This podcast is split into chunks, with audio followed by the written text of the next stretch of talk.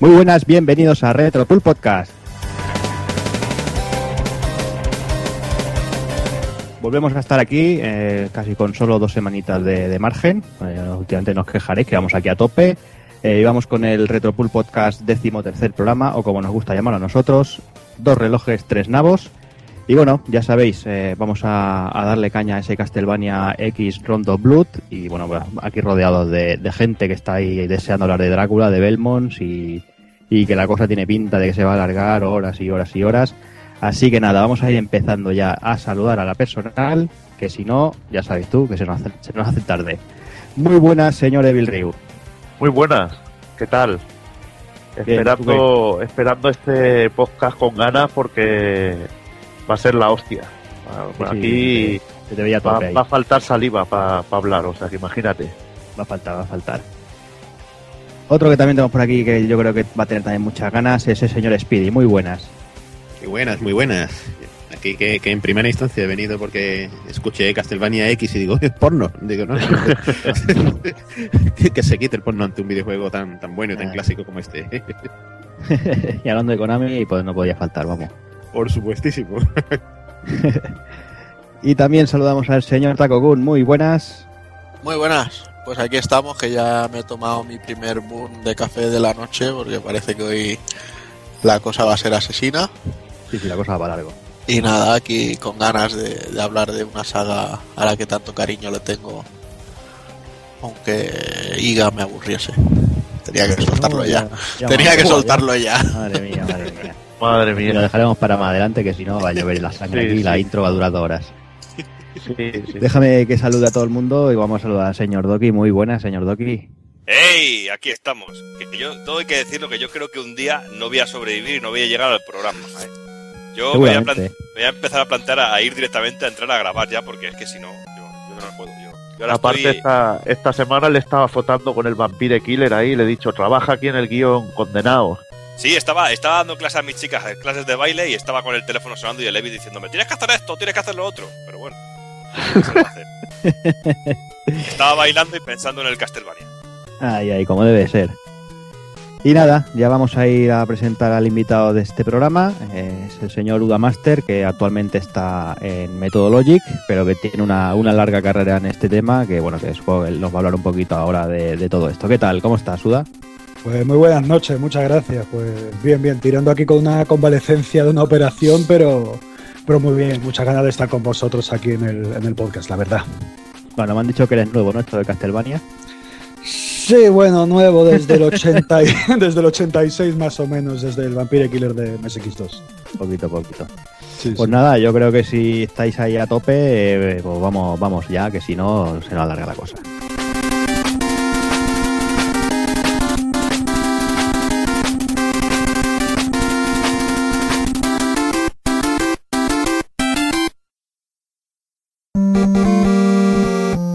pulpofrito.com Me gusta.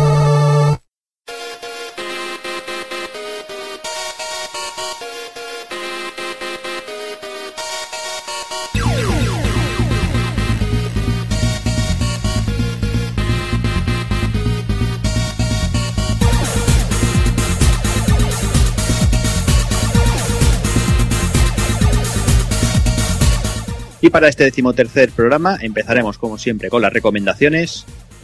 Analizaremos Castlevania Rondo Blood. Haremos una alternativa un pelín especial. Y remataremos con el ending.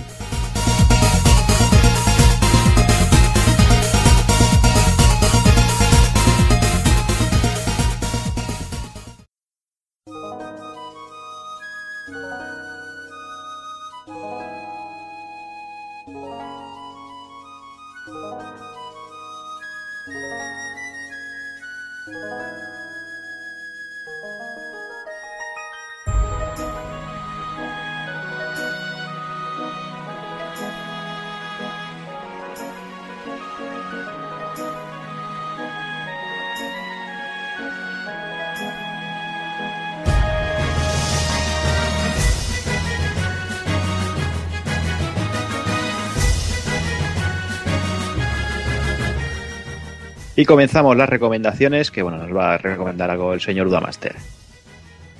Bueno, pues os comento, mira, yo la recomendación que os quería hacer eh, pues sería uno de los juegos más preciados de, mi antigua Game Boy Tocho.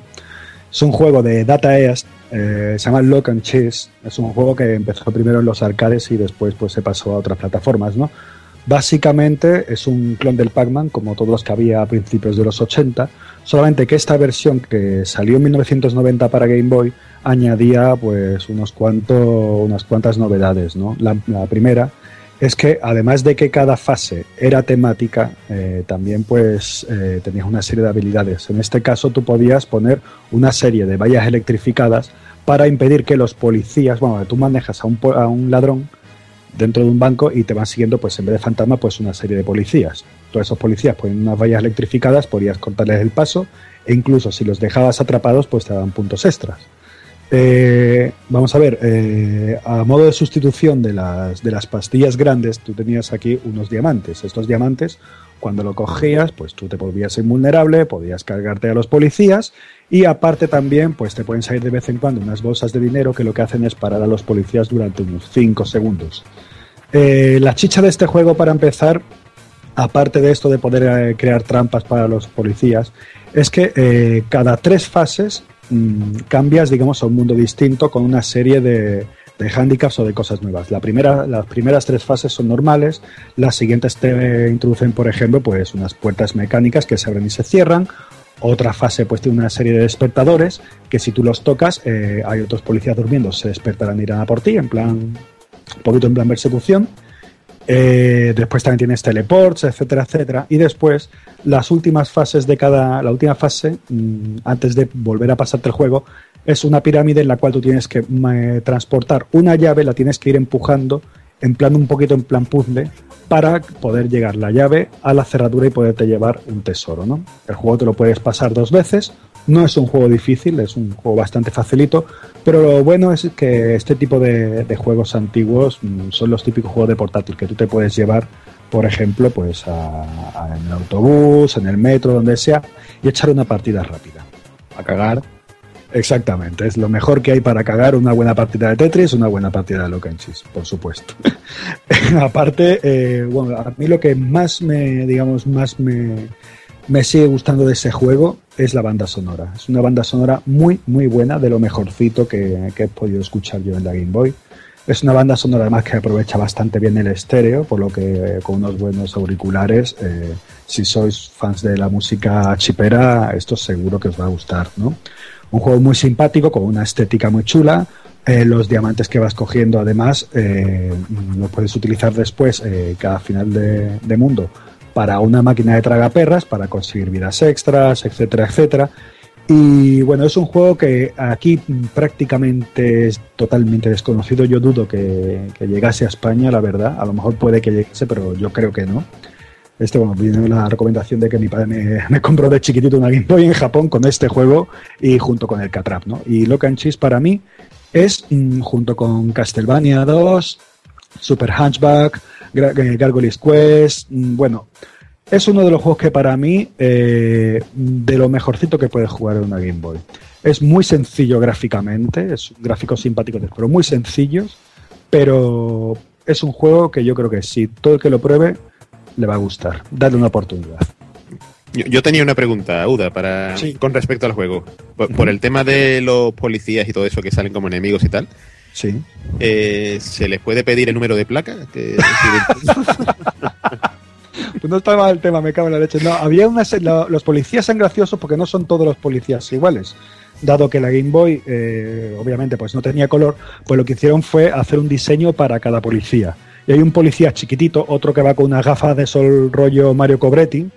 Eh, o sea, hay varios tipos de, de policía. Uno chiquitito que va pegando saltos, muy graciosísimo.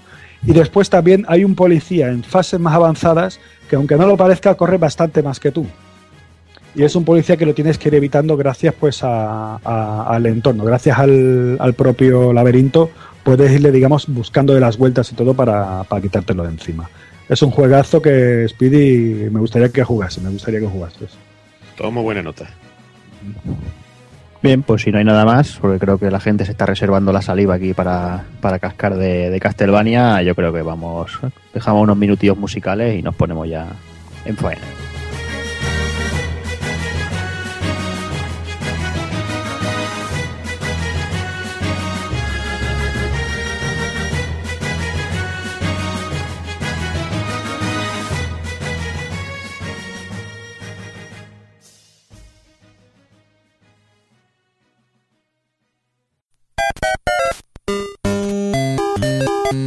Visítanos en pulpofrito.com. Te esperamos.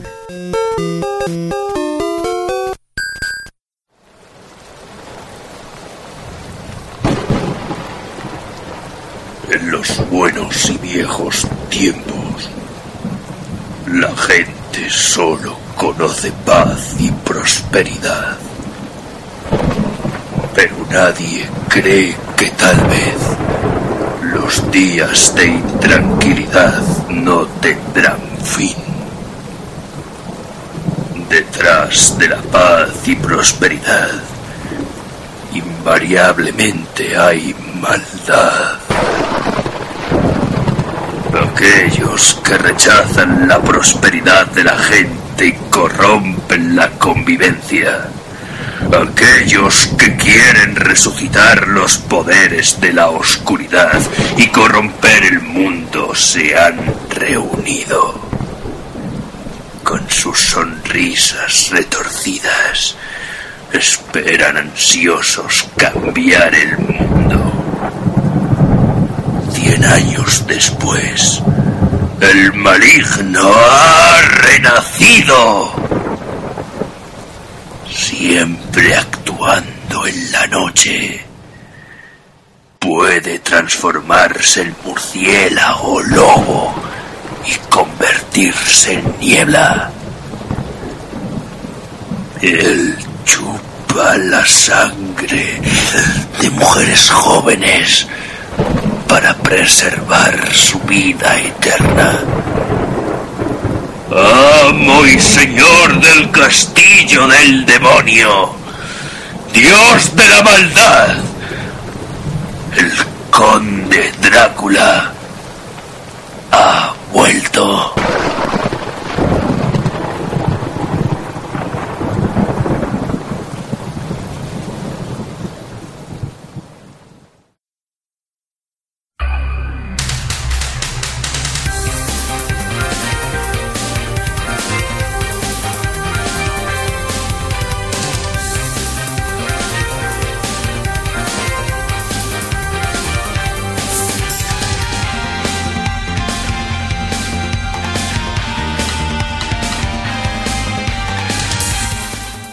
Cuenta la leyenda que cada 100 años la luz de la oscuridad se cierne sobre la Tierra y desde las sombras emerge el castillo de Drácula para asumir a la humanidad en las tinieblas.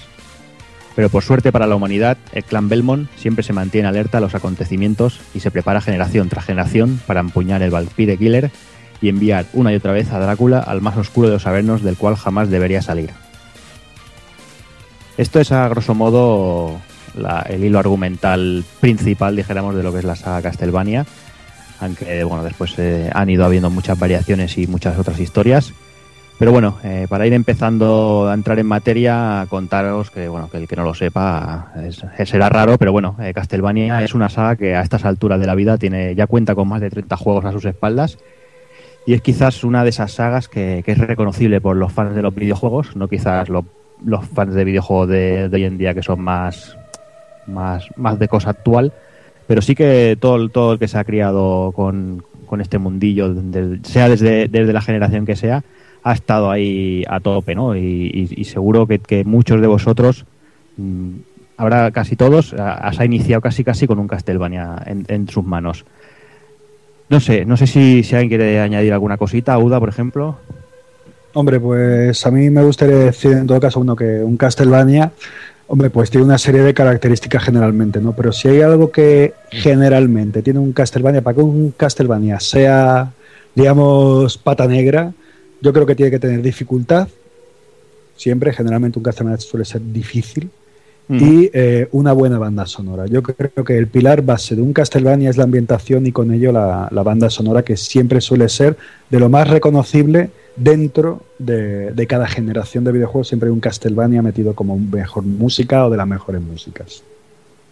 Sí, y no sé, eh, Speedy, señor Konami, yo sé que, que tú has disfrutado desde su inicio la saga, ¿qué, qué os puedes decir? Efectivamente, que, que bueno, la, la marca de la casa ha hecho que, que este nombre sea para mí tan significativo como que me, me he tragado hasta la versión amiga de principio a fin, que son palabras mayores, ¿no? Ver ese, ese Simon Belmont caminando como chiquito de la calzada, así celulítico perdido, con unas animaciones. En fin, bueno, se programó ahí en Europa del Este, ¿no? Los amigos de Novo Trade.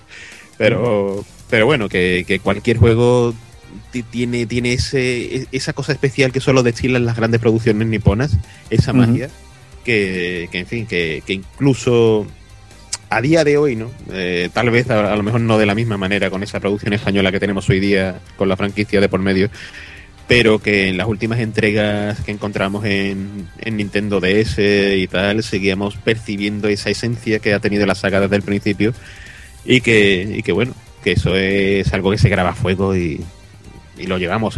Todos los que estamos aquí presentes hoy lo llevamos seguro en el corazón. Y tanto. Doki.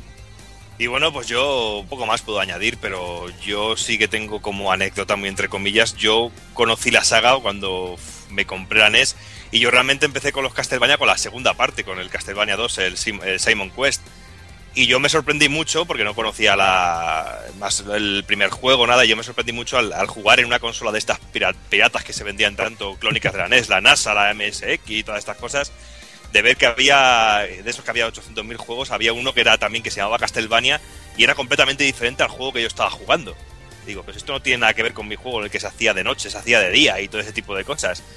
Y no sé, a partir de ahí yo sí que empecé a conocer un poquito más Castlevania, ya me hice con el primero y ya empecé a jugarlo un poquito más. Y como bien has dicho tú, eh, Cero, al principio, que es una saga que nos ha ido acompañando en todas las generaciones con sus altibajos, pero de alguna manera siempre ha estado presente y, sobre todo musicalmente eh, es de esos juegos que cuando te dicen Castlevania ya te vienen ciertas melodías a la cabeza y ahora estás tarareando de continuo. Yo también quería decir también una cosita que, bueno, también Castlevania, una de las cosas que, que se ha caracterizado también ha sido un poquito pues, el tema de la polémica por la censura. Ya afortunadamente, ya en pleno 2013, el tema de la censura en este tipo de videojuegos pues cada vez es menor, ¿no? Pero en aquella época siempre un Castlevania traía cierta, cierta polémica, ya sea por estatuas semidesnudas, ya sea por el tema de la sangre, e incluso pues por motivos religiosos y demás. Muchos Castlevanias pues han tenido que ser censurados por una cosa o por otra, ¿no? Es una cosa, digamos, un estigma que siempre ha seguido también a, a la saga desde que Mm. salió hasta hace muy poco. Sí, sí, totalmente. Y bueno, añadiendo también un poquito a lo que comentaba Doki, eh, estamos hablando de, una saga con más de 30 juegos y, realmente podemos contar con una mano los juegos que podemos decir que son malos o, o, que no llegan al nivel, ¿no? La verdad es que, que yo creo que han mantenido el tipo bastante correctamente durante, durante todas las entregas, ya sea cambiando de estilo o no, pero yo creo que, que- ha sido una saga grande y, lo sigue siendo a día de hoy, aunque siga estando la cosita así así y no todo el mundo le guste, yo creo que sigue, sigue teniendo ahí un buen espíritu y yo creo que, merece la pena. Y nada, vamos a ir ya con, con lo que es el análisis en sí de Castlevania X Rondo Blood. Y bueno, nada más deciros que empezamos con lo típico, fecha de lanzamiento 29 de octubre en el 93. Y bueno, juego exclusivamente para PC Engine en Japón. Eh, hasta pasados muchos años aquí no, no lo pudimos oler, si no era de forma ilegal, que también costó su tiempecito de que, de que se pudiera molar PC Engine. Y bueno, hasta a ese tiempo no, no, pudimos verlo más que en fotos y alguna, alguna cosita más, pero poco más. También deciros que, que lo de Castlevania X no es gratuito, ya que el, el que se lo puede imaginar, Castlevania X es la décima entrega de la saga. Eh, en principio tampoco lo teníamos muy claro, pero no, no, viendo, recapitulando las, las entregas anteriores, eh, sale que sí, que es la, la décima entrega, quitando algún spin-off. Y también avisar que bueno que en, el año siguiente de su salida eh, fue galardonado con el premio al mejor juego de acción en, en 1994. ¿Y qué sería de un Castlevania sin gente por encima, por ejemplo, como Toru Hajigahara o Koji Garashi? El amigo Evil nos va a contar cuatro cositas de estos dos genios, que son, son parte muy culpable de- de esta entrega. Sí, porque es que la verdad es un juego que, que es- cuando lo ves te marca. Yo recuerdo que, que trajo un colega una PC Engine que no sabíamos nada de, de este Castlevania, nos lo pusieron y quedamos pero realmente alucinados. Y muchos lo consideran, bueno, sí, el que no lo vio en su momento y, pasó directamente de quizá de Castlevania 4 a, a Symphony of the Night o pasó de, del bueno del Vampire X a Symphony of the Night eh, se perdió como un eslabón que había en medio que, que es este juego que, que es impresionante y decir que, que el director de este juego y de y de Symphony of the Night es Toru Hajihara eh, responsable también de la programación del Belmont's Revenge de, de Game Boy juego que le encanta al amigo Udamaster Sí. que ha estado hablando aquí maravillas de él. Y, y que otros trabajos importantes de, de este señor son el legendario Contra de NES, los juegos de Tiny Toons y multitud de juegos que nos tiraríamos horas y horas ahí listándolos. Y la verdad que, que un tío importante en lo que es la saga Castlevania. Y bueno, ya pasando de, de Toru, pues vamos a hablar de, de Koji Igarashi, el Iga que antes decía antes estaba Juana pegándose el cachondeo de que el IGA no le, no le, le aburren los juegos de IGA. Bueno, pues a mí me gustan más los juegos de IGA que, que los juegos que hacen aquí en España. Pero bueno, eso ya es cuestión de gusto.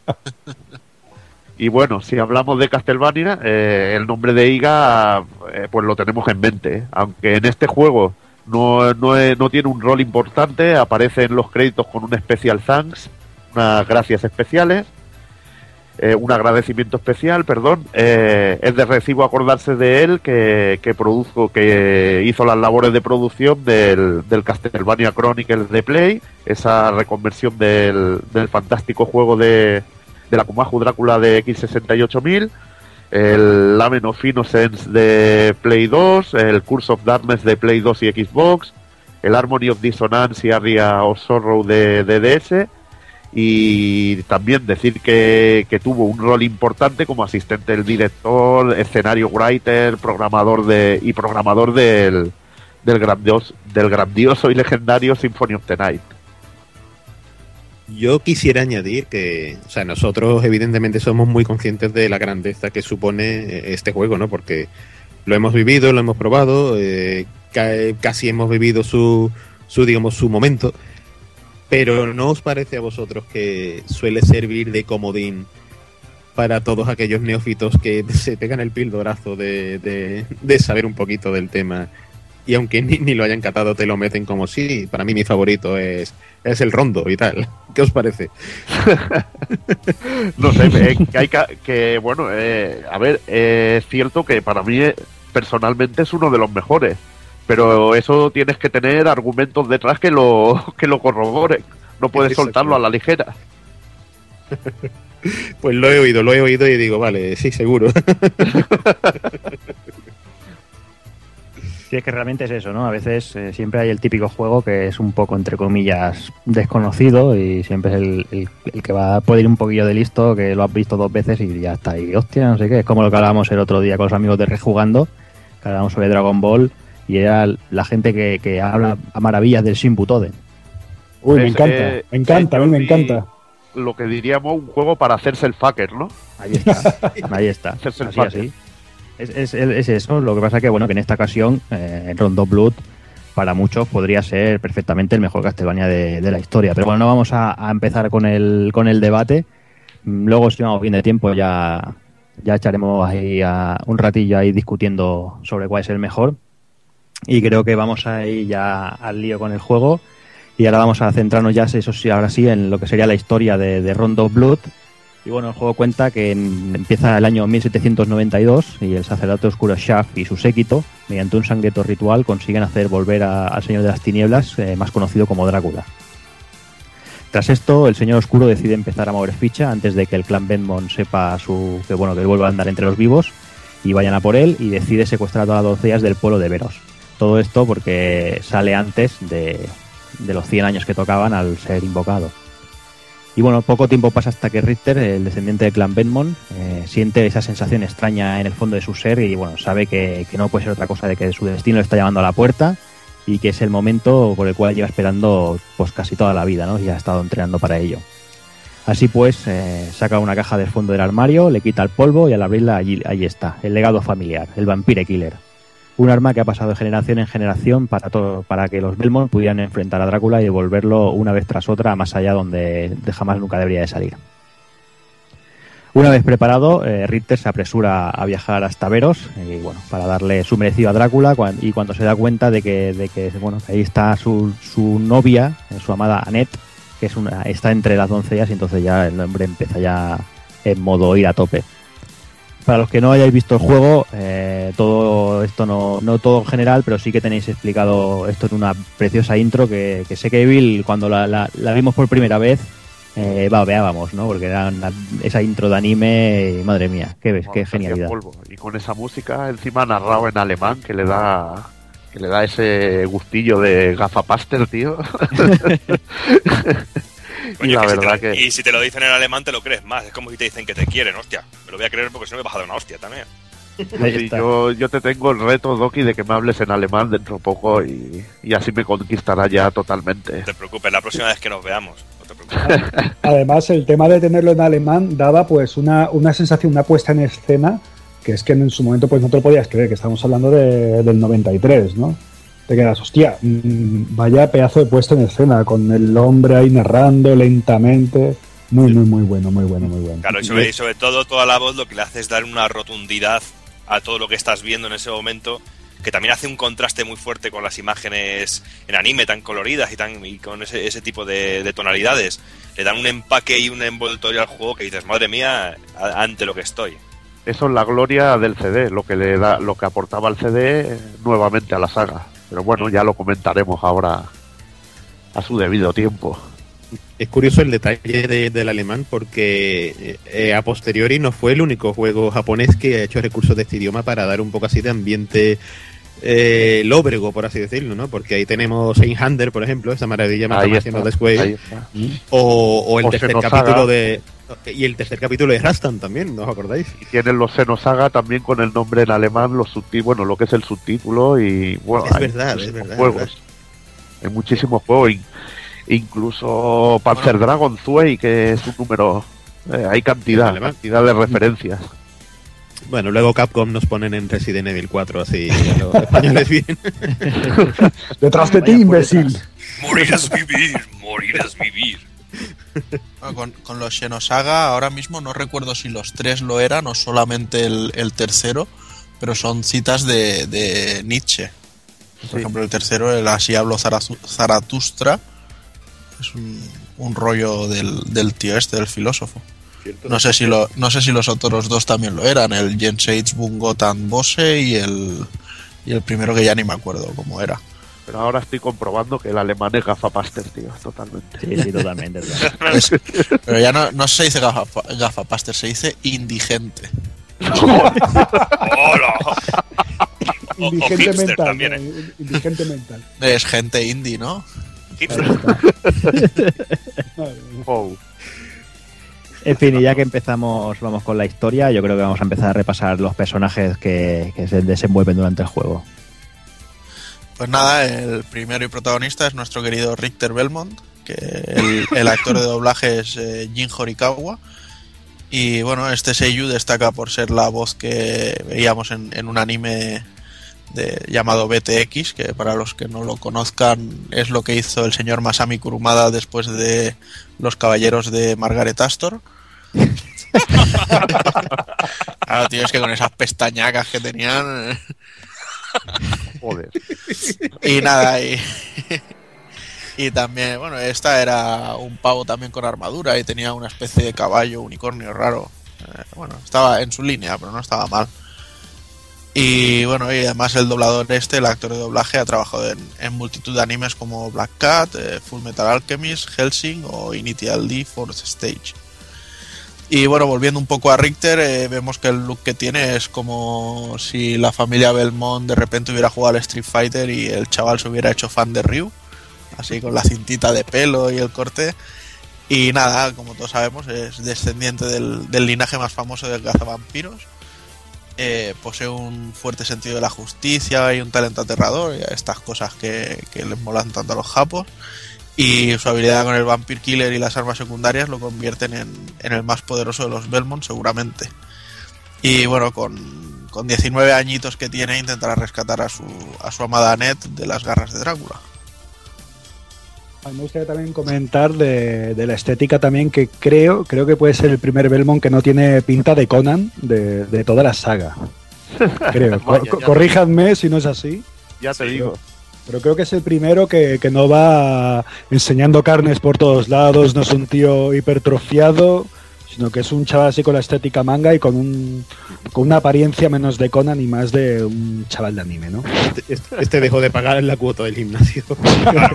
Es lo que pasa. Es el típico de me apunto al gimnasio el primer mes, pero al segundo no voy, sí. No, eso es lo que tiene lo que tiene estar en Alemania, bueno, lo del alemán y todas esas cosas. Aunque bueno, Bueno. también hay alemanes ciclados, como, como el amigo Schwarzi, bueno, austríaco, austríaco alemán, Sí, yo qué sé. El tecno vikingo.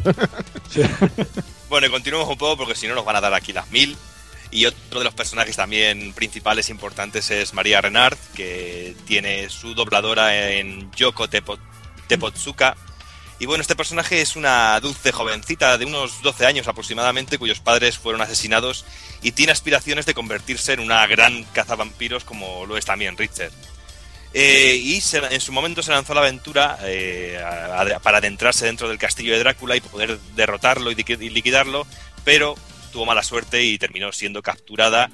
Y tras examinarla, el mago oscuro Sap determina que tiene un gran poder mágico en su interior y cree que estos poderes pueden ser muy interesantes y muy buenos para utilizarlos en favor suyo y sobre todo del conde.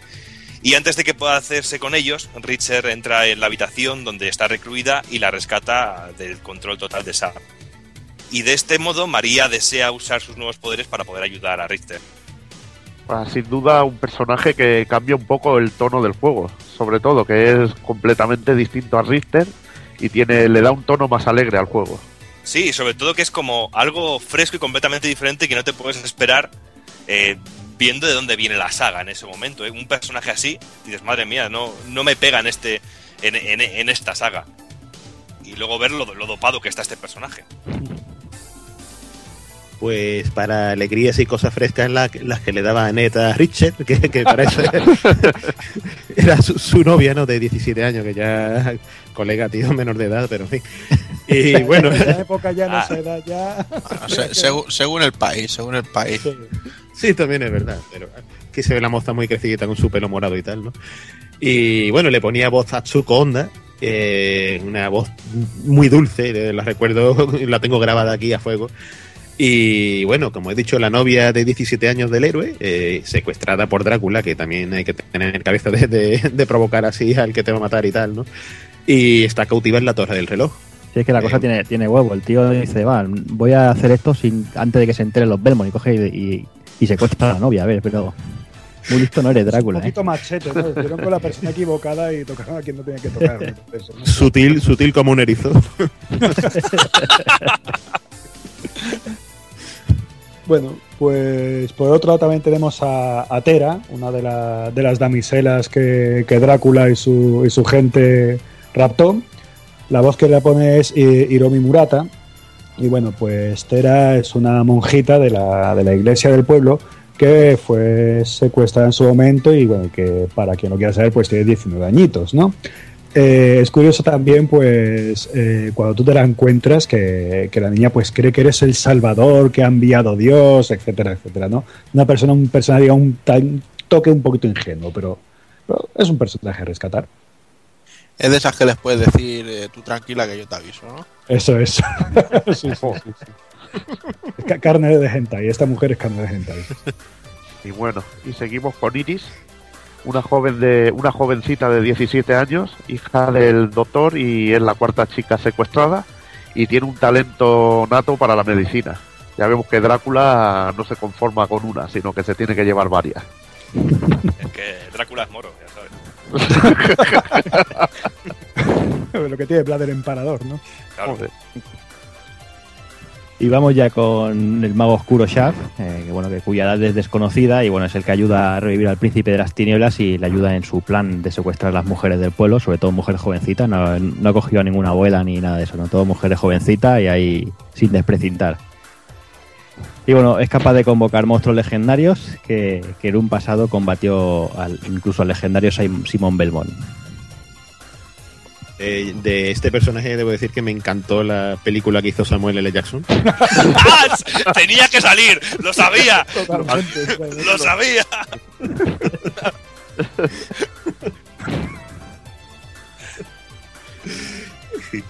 Solo falta que salga diciendo, oh yeah, sí. Música de Barry White o algo de esto, sí. Bueno, y luego por ahí tenemos también a la muerte, que bueno, es el lugarteniente de Drácula, eh, bueno, su, mano derecha, en este caso sus huesos derechos. Y, nada, eh, es comparable en liderazgo y poder con él. De hecho, eh, normalmente es quien siempre la lía al principio de los juegos de Castlevania.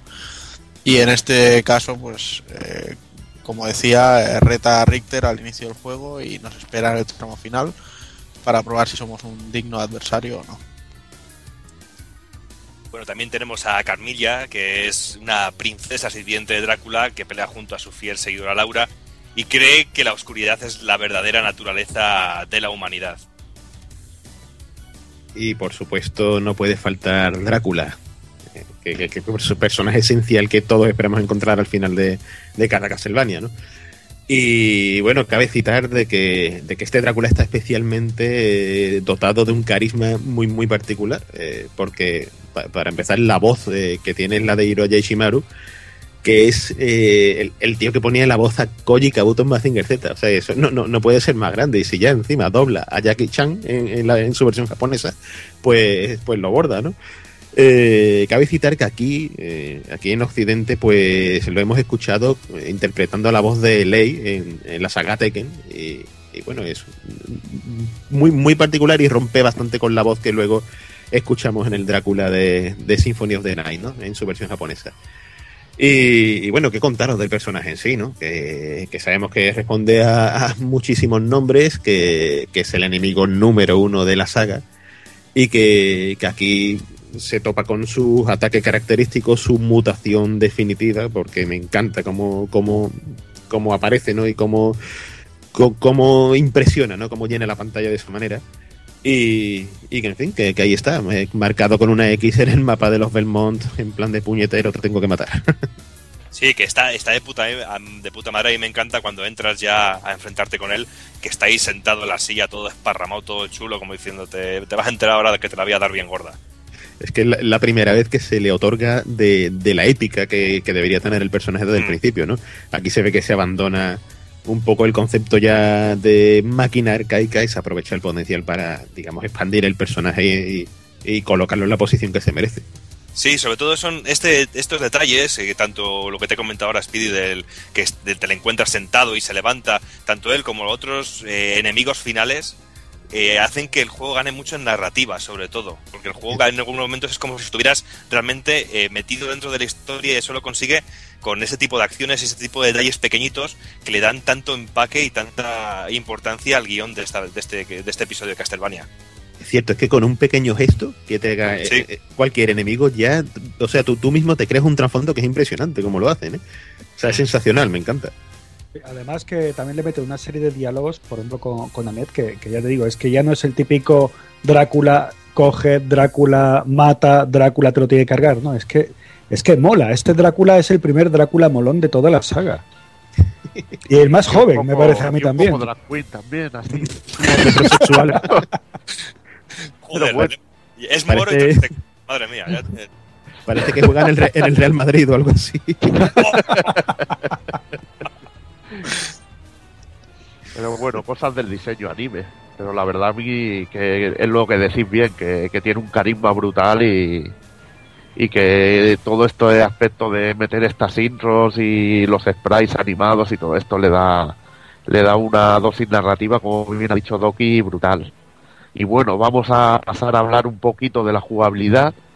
Y bueno, poca cosa os voy a explicar porque seguramente casi todo el mundo que, que nos escuche sabrá cómo funciona Castlevania, pero en sí, bueno, un juego de acción y, y plataformas que nos pone en la piel de, de un cazavampiros armado con un látigo y que puede usar armas especiales. También es de sobras conocidos que al romper candelabros podemos conseguir corazones. Sí, en los Castlevania que hacían los japos. Los que hacen los españoles, los candelabros no se rompen. No, pero Se rompen barriles. cajas. Exactamente, Sí, tienes cajas. ¿Para qué quieres, yo quiero, para qué quieres yo quiero candelabros? romper lo que siempre se rompe en los Castlevania. A mí fuera rollos. Que yo veo ahí una lámpara o veo una iluminación en el escenario y yo pues, le doy con el látigo instintivamente, tío. No sé si os pasa a vosotros algo así. Bastante, De bastante. todas formas, eso de sacar corazones de. de. De esto de antorchas, eso me parece de todas un poquito raro. No voy a entrar en más. Pero mola, tío. Eso es del origen de los videojuegos, tío. Y las tradiciones hay que mantenerlas. Eso, hombre, es que eso son las, las típicas incoherencias, ¿no? Es como coger y comerte un pollo de un, de un barril, tío. ¿Esto qué es? Una cabina telefónica, no sé. Pero bueno, eh, armas secundarias y ítems que, aparte de los corazones, armas secundarias e ítems que nos facilitarán pues nuestro, nuestro paso por la aventura. Y ahora os detallaré un poquito las novedades de esta entrega respecto a entregas anteriores. En sí, la primera, y que veremos, es que no existen mejoras para nuestro látigo. Directamente llevaremos la, la versión con cadena del Vampire Killer. Y lo que sí podemos hacer es mejorar nuestro ataque si pulsamos dos veces hacia adelante al atacar, que veremos que cambia un poco el color del látigo y se alarga un poquito más. También eh, volveremos solo a poder dar latigazos en línea recta, no tendremos la versatilidad que tenía Simon Belmont en el Castlevania 4, que podía mover el látigo como quería. Era una auténtica máquina el tío. Sí, Debo parecía, reconocer- Ángel, parecía Ángel Cristo ahí tomando a la fiera. Sí, sí, sí. Me, de- me decepcionó al principio cuando, cuando vi que no se podía hacer eso. Yo, no, qué detalle se ha perdido aquí, pero, pero da igual. O sea, la jugabilidad es que está también construida en base a esa limitación que, Sí, digamos que volvió un, un paso atrás, ¿no? Eh, Sí. Digamos que volvía a ser como los Castlevanias clásicos, como el Castlevania 3 para atrás, ¿no? Sí, pero yo creo que tampoco el personaje pierde versatilidad ¿eh? en movimientos y en acciones. Yo creo que el juego está muy bien ajustado para que sea así.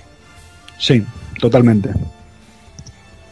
Y bueno, continuando, Richter se, se engancha en las escaleras saltando, pulsando hacia arriba y cae de ellas pulsando hacia abajo y el salto.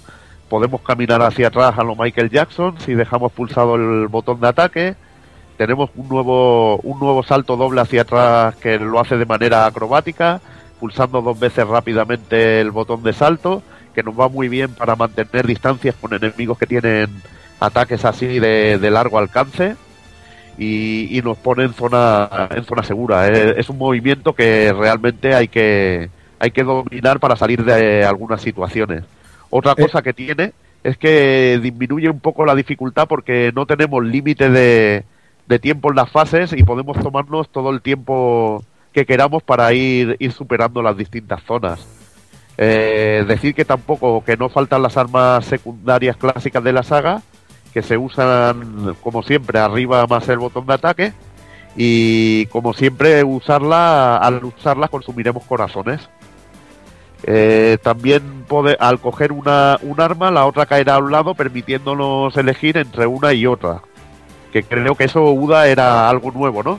Sí, eso es una novedad que la verdad es que yo creo que venía bien para todo el mundo porque una, una, vamos a ver, un Castlevania de por sí ya es difícil, pero una jodienda es que encima cualquier, cualquier candelabro que rompas te puede tirar una subarma encima que te puede quitar esa, ese hacha que también te venía en ese momento o esa agua bendita. Ahora, cada vez que te caía ese ítem, el otro se te caía hacia atrás y tú pues un momento dado pues podías elegir entre un arma y otra y así pues bueno, digamos ir un poquito más aliviado en el tema de, de las subarmas, ¿no? Que es un, digamos, un gran componente estratégico en el juego. Hombre, porque, tío, que, que, que vayas con la cruz, con el crucifijo, le des a un candelabro y te caiga y te caiga la agua bendita, era para... Sí, sí, sí, sí, sí, sí. Cagaba gente La- la- la- Cristo. la- el agua bendita, que además es un arma que, que a mí en este Castlevania eh, nunca me ha nunca me ha aportado demasiado. En este juego estaba ayuda. un poquito mejor, pero bueno. Sí. Eh, decir que la gran novedad del juego, sobre todo, está en un nuevo tipo de ataque que tenemos con las armas secundarias, que se llama, eh, que lo llamaríamos item crash, que es romper el ítem, que es un movimiento especial único para cada tipo de arma secundaria y que consume un gran número de corazones. Se usa pulsando el botón C del, del mando de PC Engine y podemos usar el ataque especial cuando tengamos el marcador de corazones en color verde. Eh, a ver, también desaparece, lógicamente, bueno, lógicamente no, eh, cada arma tiene un ritmo de lanzamiento que en antiguos Castlevania podíamos coger unos ítems que nos permitían lanzar dos o tres armas o tres armas secundarias seguidas y en este caso ese ítem desaparece. Otra gran sorpresa es que tendremos un segundo personaje jugable que conseguiremos si lo rescatamos, que se trata de la sección de personajes, ya hemos hablado de ella, de María Renard, una ricura de niña que cuenta con un increíble arsenal para acabar con las fuerzas del mal. Personaje totalmente dopado. Su arma principal son las palomas, o sea que imaginaros, si una niña tenía ratas del aire, que es que hay más venenoso que una rata del aire. Nada. Podemos lanzar dos a la vez, incluso cuando nos movemos. O sea que el personaje está Lo que- increíble. Lo que no increíble. entiendo es que siendo tan burra la niña, Drácula tenga cojones de secuestrarla. Porque no había despertado los poderes, cojones. Ah, bueno, bueno, te perdono. Que le los malotes. Claro. Tú Imagínate que le coge y le mete una rata en los pantalones. Hostia, cuidado. Y bueno, comentando un poco sus habilidades, son distintas a la de Richter. Cuenta con un doble salto, que como bien me comentaba Uda, lo podemos dirigir hacia adelante o hacia detrás, que eso también es, es importante recalcarlo. Una deslizada con abajo salto y un movimiento especial que lanza una imagen suya. Que este, esto lo comprábamos, lo podíamos comprar en lo de técnicas para poder ver este ataque. Luego ya explicaremos esta, esta cosilla. Y incluso se cosa- puede hacer en el aire. El ataque se hace abajo, arriba, diagonal abajo, hacia adelante y el botón de, de ataque. Una, vez la rescatemos, perdón, Espera, no, una cosa que quería comentar que tiene dos animaciones para lo de abajo y asalto, una que es arrastrarse y otra que es dar una voltereta si Sí, la pulsamos en diagonal. sí, si lo acababas en diagonal, te, te hacía una voltereta. Sí, sí, sí. Una vez la rescatemos, tenemos la posibilidad de seleccionar a, María en la pantalla de selección de datos. Jugar con Richter y María es una experiencia totalmente distinta. No solo por, por disponer de un set de habilidades distintas. Eh, María es más ágil que Richter, mejor en larga distancia, pero en su contra tiene que sufre grandes daños cuando la atacan. Y también cuando te pegan un golpe sale despedida, es decir, que el impacto le hace recular mucho más hacia atrás. Y tampoco tiene el salto hacia atrás, pero yo creo que queda compensada con- sobre todo con el set de, de armas secundarias. Que la verdad que, que está bien completita. Otra cosa importante es que se cambia el sistema de passwords clásico por la grabación de partida, donde tendremos tres ficheros disponibles que podemos copiar o borrar.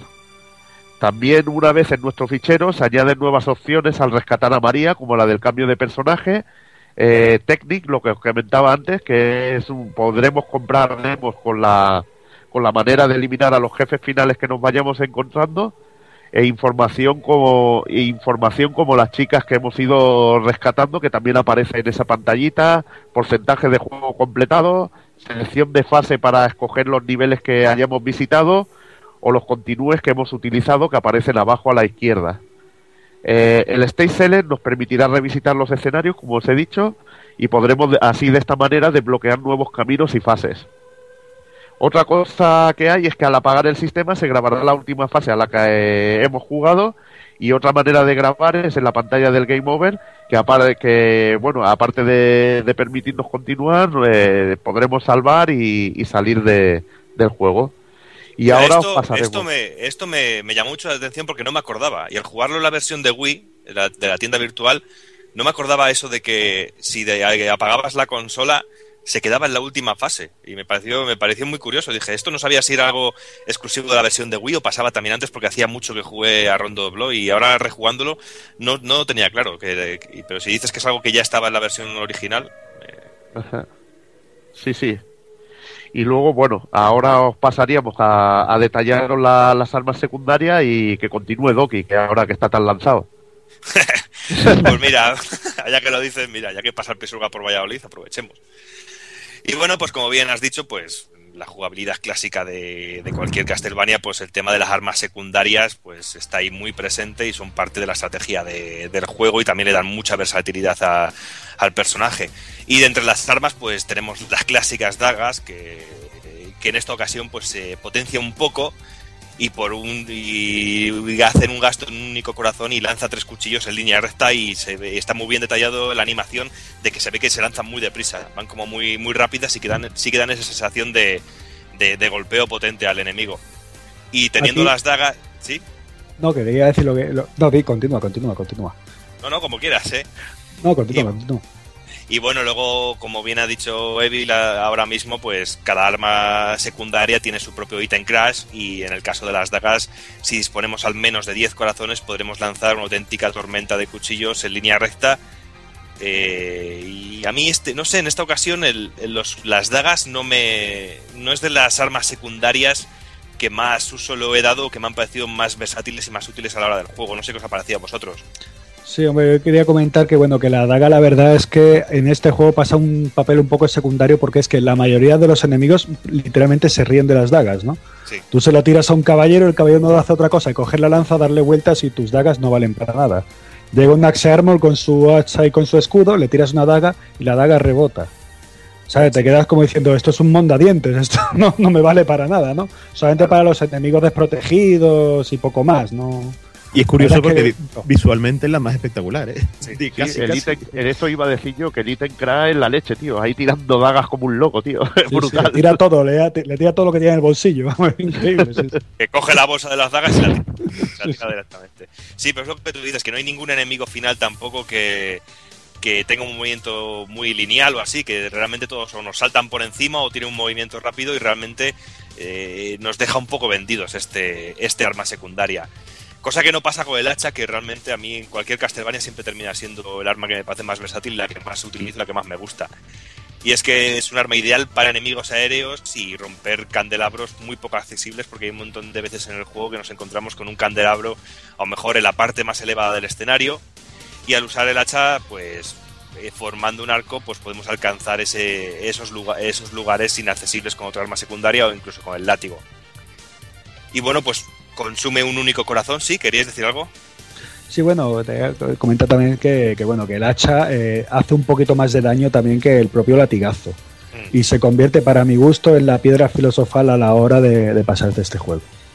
Sí, eh, también en- a mí me es muy útil en niveles como por ejemplo cuando vamos a entrar a la torre del reloj, cuando vamos por el puente que está lleno de murciélagos. Eh, si no es por el hacha, muchas veces a mí se me hace muy cuesta arriba ese- esa pequeña parte para entrar al nivel en sí. Sí, hacha y Moonwalker, las dos Sí. cosas juntas y te lo pasas, sí, sí. Aparte bueno- que tiene un tamaño considerable el hacha. Sí. Sí. Y dices, madre mía, ¿dónde guardará este hombre todas esas hachas ahí en ese cuerpo? Y bueno, el, el ítem crash del hacha, pues a partir de, de 10 corazones podemos usarlo y creará un círculo de hachas que se dispersarán an- atacando a todo lo que haya en la pantalla. No es muy útil realmente para los jefes finales, pero es muy efectiva sobre todo cuando tenemos una pantalla llena de enemigos como los hombres pulga o murciélagos o, pues, o algún enemigo final que nos lanza un montón de cositas, pues sí puede ser y nos puede echar una mano muy, muy, muy agradable en según qué momento. Y luego tenemos el, el agua bendita, que bendita el agua, que ma- madre mía, como antes habéis comentado, eh, ahora que se puede cambiar del ítem es una gozada, pero en otros, en, otro- en otros en otras ediciones del juego, en otros Castlevania, era una auténtica putada cuando llegabas a un mejor a un enemigo final y de repente te veías con el agua bendita y decías, ¿y ahora qué cojones hago yo con esto? bueno, igual, igualmente no es totalmente inútil. Ahora al menos le han metido un pequeño, una especie de pequeño Sí. Power Jason ahí. Claro. Ahora es diferente. Pequeño que- juego ahí que, que arrasa un poquillo y al menos la mejora y no es totalmente inútil. Aunque también he de decir que yo el Simon Quest, el Castlevania 2, me lo pasaba eh, y mataba a Drácula gracias al agua bendita. Era la única vez que utilizaba el agua bendita era con el en ese, en ese momento final porque era muy efectiva porque te lo cargabas y no dejabas ni moverse. Pero bueno, eh, hablando del agua bendita aquí en Rondo Blood, pues es como estamos diciendo un clásico la saga y, y siempre evitada por los jugadores por ser realmente, como estamos diciendo, bastante inútil. Pero en esta ocasión viene muy mejorada, como bien ha dicho Evil, eh, porque cuando estalla en el suelo hace una pequeña onda de fuego que mejora bastante su alcance. Y consume, como, como las otras dos anteriores, un solo corazón. Bueno, sobre bueno- el agua bendita. Perdón, iba a decir sobre el agua bendita No, no. que en el, en el meta, en el, en el DMSX, el Vampire Killer, el agua bendita podía cargarse directamente a un boss de dos aguas benditas. Se lo digo porque es que en ese juego era totalmente destructivo. Hmm. Era brutal. Sí. Y bueno, el ítem crash del agua bendita, pues eh, es una especie de, lluvia de agua bendita que arrasa con todo lo que hay en la pantalla. Es un ataque muy poderoso, pero a cambio consume 20 corazones, a cambio de limpiar realmente toda la pantalla. Y bueno, luego viene la que sí que es la joya de la corona, que es el crucifijo. Y no creo que no, no, no me confundiría al decir que es la mejor arma secundaria del juego. tanto por el ataque que tiene como por su item crash que es súper espectacular. Y al usar el crucifijo va hacia adelante con, con un rango de ataque que es bastante decente y retrocede hacia nosotros como si fuera un boomerang. Y si logramos hacer que nuestro ataque impacte en el enemigo en su punto, pero justo, le haremos mucho daño porque hay un punto que justo antes del retroceso que no deja de dar vueltas sobre sí misma, eh, sobre sí mismo el crucifijo y eso hace mucha, mucha, mucha pupita. Y bueno, consume un único corazón y el item crash, como he dicho al principio, pues consume 15 corazones, pero estamos ante eh, seguramente el item crash más espectacular de todo porque empiezan a aparecer. eh, aquí Richter se eleva por los aires y empiezan a salir eh, crucifijos por toda la pantalla y luego al final sale un crucifijo enorme en el centro que hace que todo que todo el poder se desate y es una auténtica pasada ese, este momento. No sé cómo vivisteis en su momento el, el primer encuentro con este item crash porque yo sí que recuerdo que dije, madre mía, lo que se está moviendo en pantalla ahora mismo.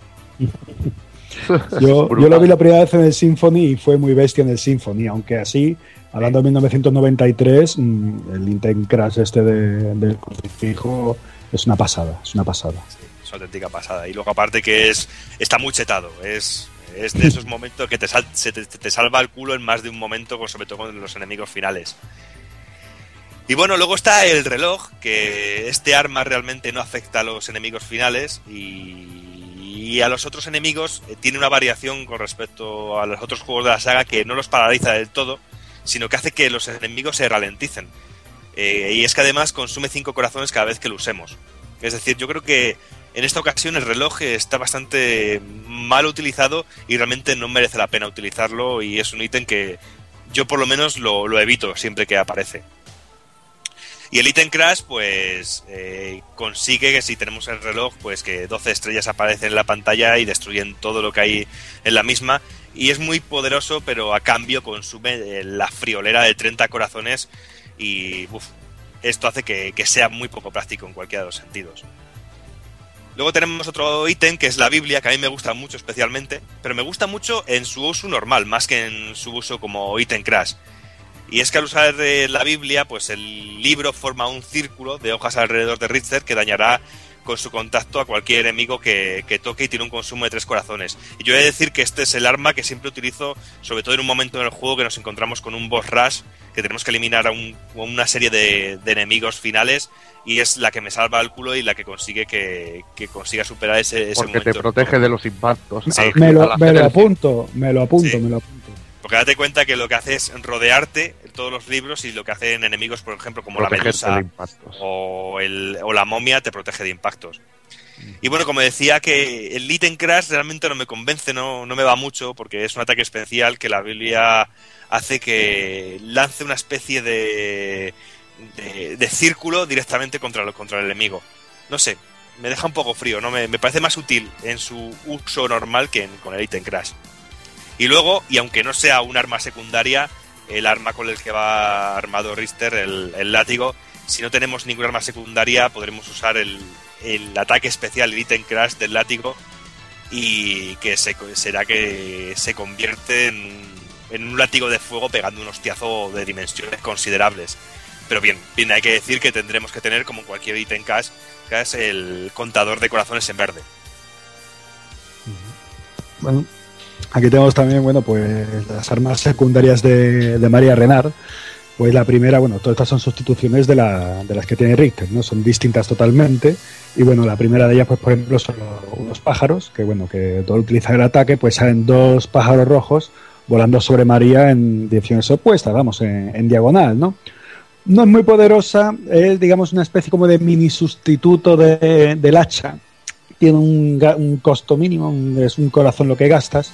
Y bueno, te puede, te puede ayudar un poquito eso, pues a coger algunos ítems que necesites un doble salto y lanzarlo. eh, bueno, lo puedes utilizar para fines estratégicos, pero por lo demás puedes pasar un poquito de ella, ¿no?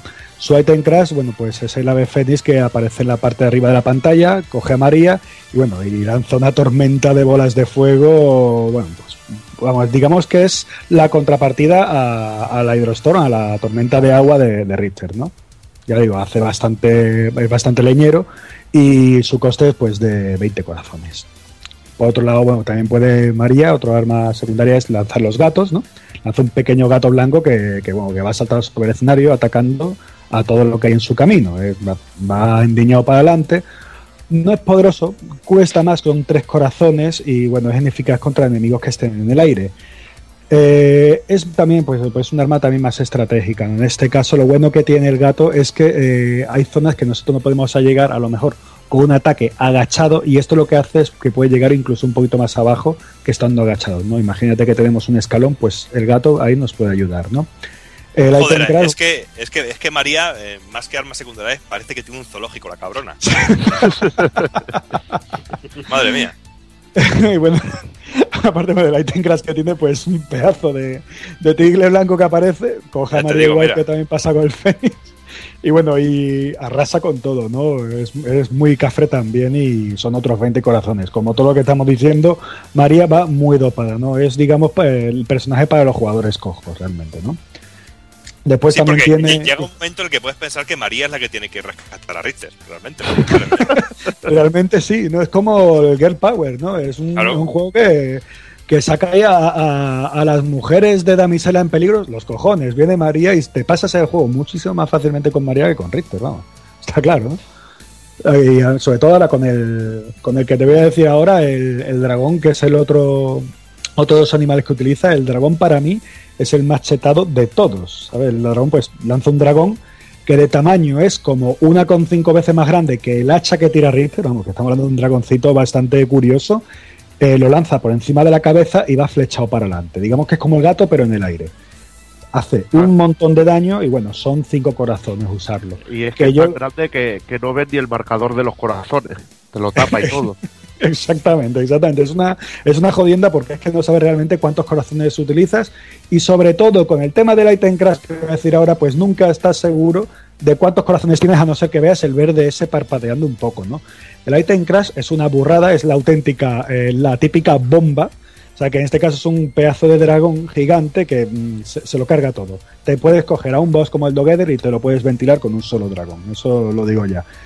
Es difícil poder utilizarlo porque necesita, ya digo, 50 corazones, que es una pasada, ¿no?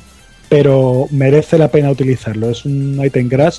Para mí es junto con, la, con el crucifijo de Richter, es el más bestia de todos y, sobre todo que, eso, todo lo que hay en pantalla desaparece.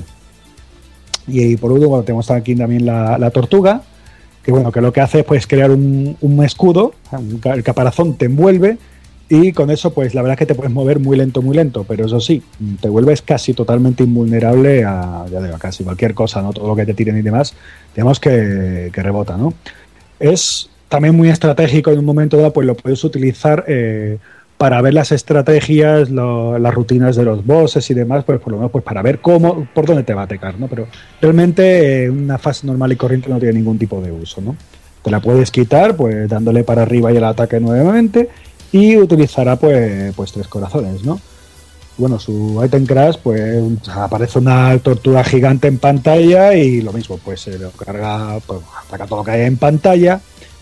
No es muy poderoso, pero bueno, son 10 corazones. Te Es, cuesta es curiosa la tortuga, ¿eh? Es curiosa. Sobre Sí, todo la sí. manera de, de esconderse e ir avanzando. Es muy Metal Gear, ¿no? Sí, sí, sí, es como la caja, ¿no? Es como la caja al Metal Gear, es que es cachondísimo.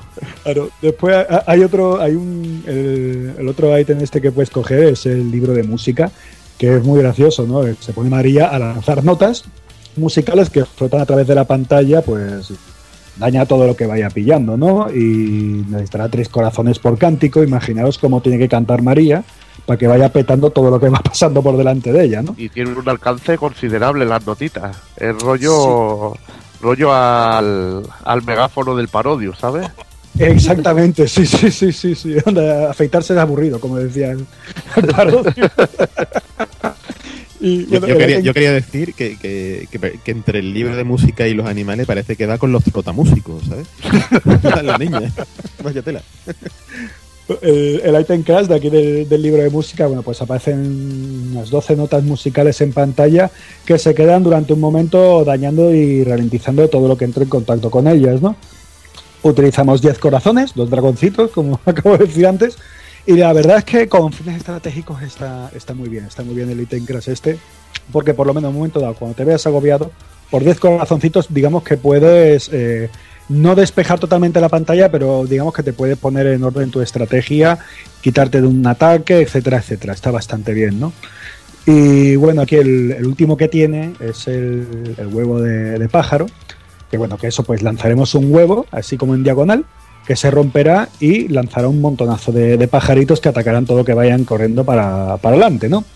Está muy bien lo del huevo porque si con un poquito de timing y eso, si tiras el huevo directamente a, a un enemigo, ese domingo, a no ser que sea un boss, pero el enemigo ese chungo lo tiene, porque le vea como tres o cuatro toques, que es más que suficiente pues para cargártelo, ¿no? Y después encima, si no te lo cargan, los pajaritos pues terminarán de devorar el cadáver. Y lo mejor de todo es que son tres corazoncitos, ¿sabes? Por tres corazoncitos tienes un arma de destrucción masiva delante de tus manos, ¿no? Vaya, vaya. Y bueno, el, el item crash que tienes aquí también, pues bueno, coges el huevo, se rompe soltando un anillo de pájaros con uno rojo en el centro que volará hacia adelante. No es tremendamente poderoso, pero bueno, son cinco corazoncitos. El precio de un dragón. Yo siempre recomiendo, para mi gusto, el dragón o, o los gatitos. Son los que más me gustan a mí utilizar. El ítem crash este del, del huevo en la nave del Gradius con sus opciones ahí girando y. Allá. Prácticamente, sí, sí, sí. Y bueno, aparte ya de las armas secundarias, podemos recoger más ítems durante el desarrollo de- del juego que pueden estar escondidos en candelabros o en paredes destruibles del escenario que oh, ya te digo que liaros a pegar a todas las paredes que hay secretos por todos lados en este juego.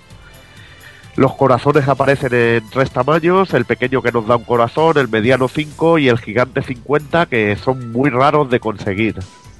Luego la, la comida que también nos rellenará la barra de vida, las tendremos en formato pequeño y grande. María los tendrá en forma de postres, al contrario que Richter, que tiene el clásico cacho carne.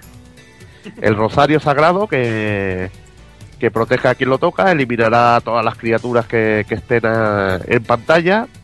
La poción que nos hace invulnerables durante un breve periodo de tiempo. La típica vida extra que también es bastante rara de encontrar dinero representado con distintos colores que por su cantidad que aparte de mejorar nuestra puntuación nos permitirá comprar demos de las luchas contra los jefes lo que habíamos hablado como technic y nos, y nos ayuda bueno nos ayudará a conseguir estas técnicas que, nos darán mejor las mejores estrategias para derrotarlos. Aunque creo yo esto que le quita un poco de gracia al juego. Si ves una lucha de esta y ya la estrategia de cómo ganarlo le quita un poquillo de, de juguillo. Aconsejo comprarlo ya una vez pasado. Y por último y muy importante, las llaves, que nos permitirán salvar a las doncellas secuestradas, eh, incluso a nuestro segundo personaje María, o encontrar caminos alternativos. Luego Sí, que las, las llaves eh, Sí. sustituyen al, al arma secundaria que, ten- que tenemos. Sí, sí, es un poco putada. A veces si la tienes Sí. que llevar a algún sitio lejos vas bastante en bragas. Y bueno, luego la, decir que las fases 2, 3, 4 y 5 tienen fases alternativas que deberemos descubrir para poder conseguir rescatar a todas las doncellas del juego y conseguir el final más completo. Aparte de que son fases totalmente eh, nuevas y nos proponen enemigos finales diferentes y bueno, le dan mucha vida al juego. La verdad que, que es lo importante. Bueno, pues ahora ya, ya que sabemos cómo, cómo se juega Castlevania Rondo Blood, vamos a ir a hacer un repasillo por las, por las fases. Y bueno, antes que antes de empezar, eh, de- deciros que Drácula X Chino Rondo, en japonés, eh, es un juego bastante peculiar en la saga. Y aunque no es el primero en darnos los caminos alternativos, porque, porque ese- este honor ya recae en lo que sería Castlevania 3 Drácula's Curse, pero sí que tiene elementos eh, como el rescate de las doncellas, los jefes alternativos y secretos que para muchos eh, lo convierte en un pináculo de la saga en lo que se refiere a la jugabilidad clásica. Además, para derrotar a Drácula eh, tenemos que atravesar como mínimo siete fases, de las, cuatro, cua- de las cuales cuatro de ellas tienen que ser un- una fase alternativa. Todo ello opcional, además. Al igual que, la posibilidad de encontrarte con María Herrera, jugar con ella y rescatar a Tera, Iris, Annette o la amada de Richter. Además, cada partida es un mundo, eh, podemos tomar distintas rutas, visitar fases eh, diferentes de cada una de ellas y si queremos completar todo a la perfección habrá que descubrir y masterizar todos los secretos. Además eh, de lo típico, ¿no? De caerte por cierto sitio o no conseguir una llave puede, puede joderte, la verdad, bastante. Y bueno, pues vamos a empezar a, pasear por este paseo por Rondo Blown, este amalgama de fases, de niveles, de secretos, de fases secundarias, porque a la hora de pensarlo es un, lío total en, en- eh, de niveles y de caminos secundarios y cosas que hay que hacer, porque sobre todo sorprende que si tú no sabes esto de los niveles secundarios, ese tipo de cosas, cuando terminas el juego y ves que has matado, por ejemplo, a Drácula y que tienes solamente un 49% del juego superado, dices, madre mía, de qué me he saltado yo o qué ha pasado aquí. Y bueno, pues yo creo que un juego, cualquier película, una serie o cualquier cosa es muy importante el comienzo y que comience con un ritmo potente. Y yo creo que este comienzo, el comienzo que tiene este Castlevania X Rondo of Blood, con este prólogo, me parece brutal. Porque el juego comienza con una escena espectacular en la que vemos a Richter que a riendas de un carruaje y que comienza eh, y que de repente nos aparece el personaje de la muerte y tenemos un combate contra, contra ella encima de, los, encima de los caballos. Un momento que viene también muy bien definido, que yo creo que ya viene hablando por sí mismo y sobre todo del, del carácter que va a tener todo el juego, porque es un momento en el que no encontramos música eh, de fondo, es un momento en el que encontramos únicamente momento, un momento sonoro eh, bañado por unos F- los FX de la tormenta, del agua cayendo y las risas y, y los comentarios que nos hace la muerte mientras peleamos contra ella. A No mí sé es que. eh, este prólogo esta- solo esto. Yo es que solo ver esto me vendió todo el juego. Ver al Richter ya dándole a los caballos ahí con la capa, que le viene la muerte. pues Es que es brutal, tío. Además, con la lluvia, los planos de scroll, increíble, tío. Es- Eso solo se puede definir como Konami y, y su excelencia en los 16 bits. Yo flipé. La muerte me dejó flipando. Sobre todo cuando te hace el gesto de ahora no, eh, como diciendo, eh, no eres lo suficientemente fuerte, es que es brutal, tío. Un empate Sí. al juego nada más empezar a ver eso, tío. Pero que alucinan, la animación de los caballos. No sé, es que era técnicamente precioso y, y es de las mejores de las mejores fases de introducción que he visto en un juego. Mira que el Symphony of the Night eh, empieza también muy guapo con el plano de scroll de la Lucar co- corriendo por el bosque, tío. Pero es que esto es para mí la puta leche, tío. Sí, lo que tú dices de los planos de scroll, porque cómo se mueven los caballos desde prisa, eh, la muerte moviéndose en- eh, sobre tu cabeza eh, lo- y los árboles del fondo de los pinares de los, del bosque, cómo van pasando y esa sensación de velocidad que da el juego.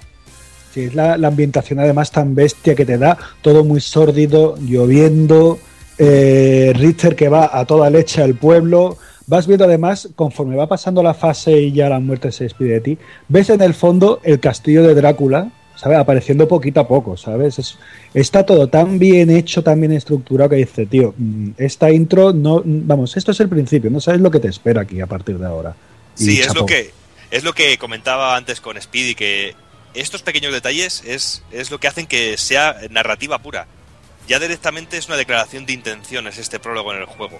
Porque ya con nada te cuenta un montón de cosas. Lo que ha dicho Evil, de cómo se ríe con ti, de ti con socorronería, de que te dice, ven aquí, ven aquí. Que no, que todavía no tienes poder para estar en, en contra mía. ¿Cómo se ríe de ti el personaje? si os fijáis, eh, es como si Konami, eh, por todos los sistemas por donde pasara, diera ese ya característico golpe suyo en la mesa y dijera, aquí estoy yo. O sea, aquí, aquí me planto y, y rendiros ante la evidencia de que, de que somos los mejores, ¿no? O sea, es que cualquier otra compañía que viera lo que plasmaba este Castlevania en sus primeros compases, es que se le tenían que caer los huevos, ¿sabes? Y, es algo que, que ha hecho ha hecho en MSX, que ha hecho en NES, que, que ha hecho en Super Nintendo en sus primeros lanzamientos.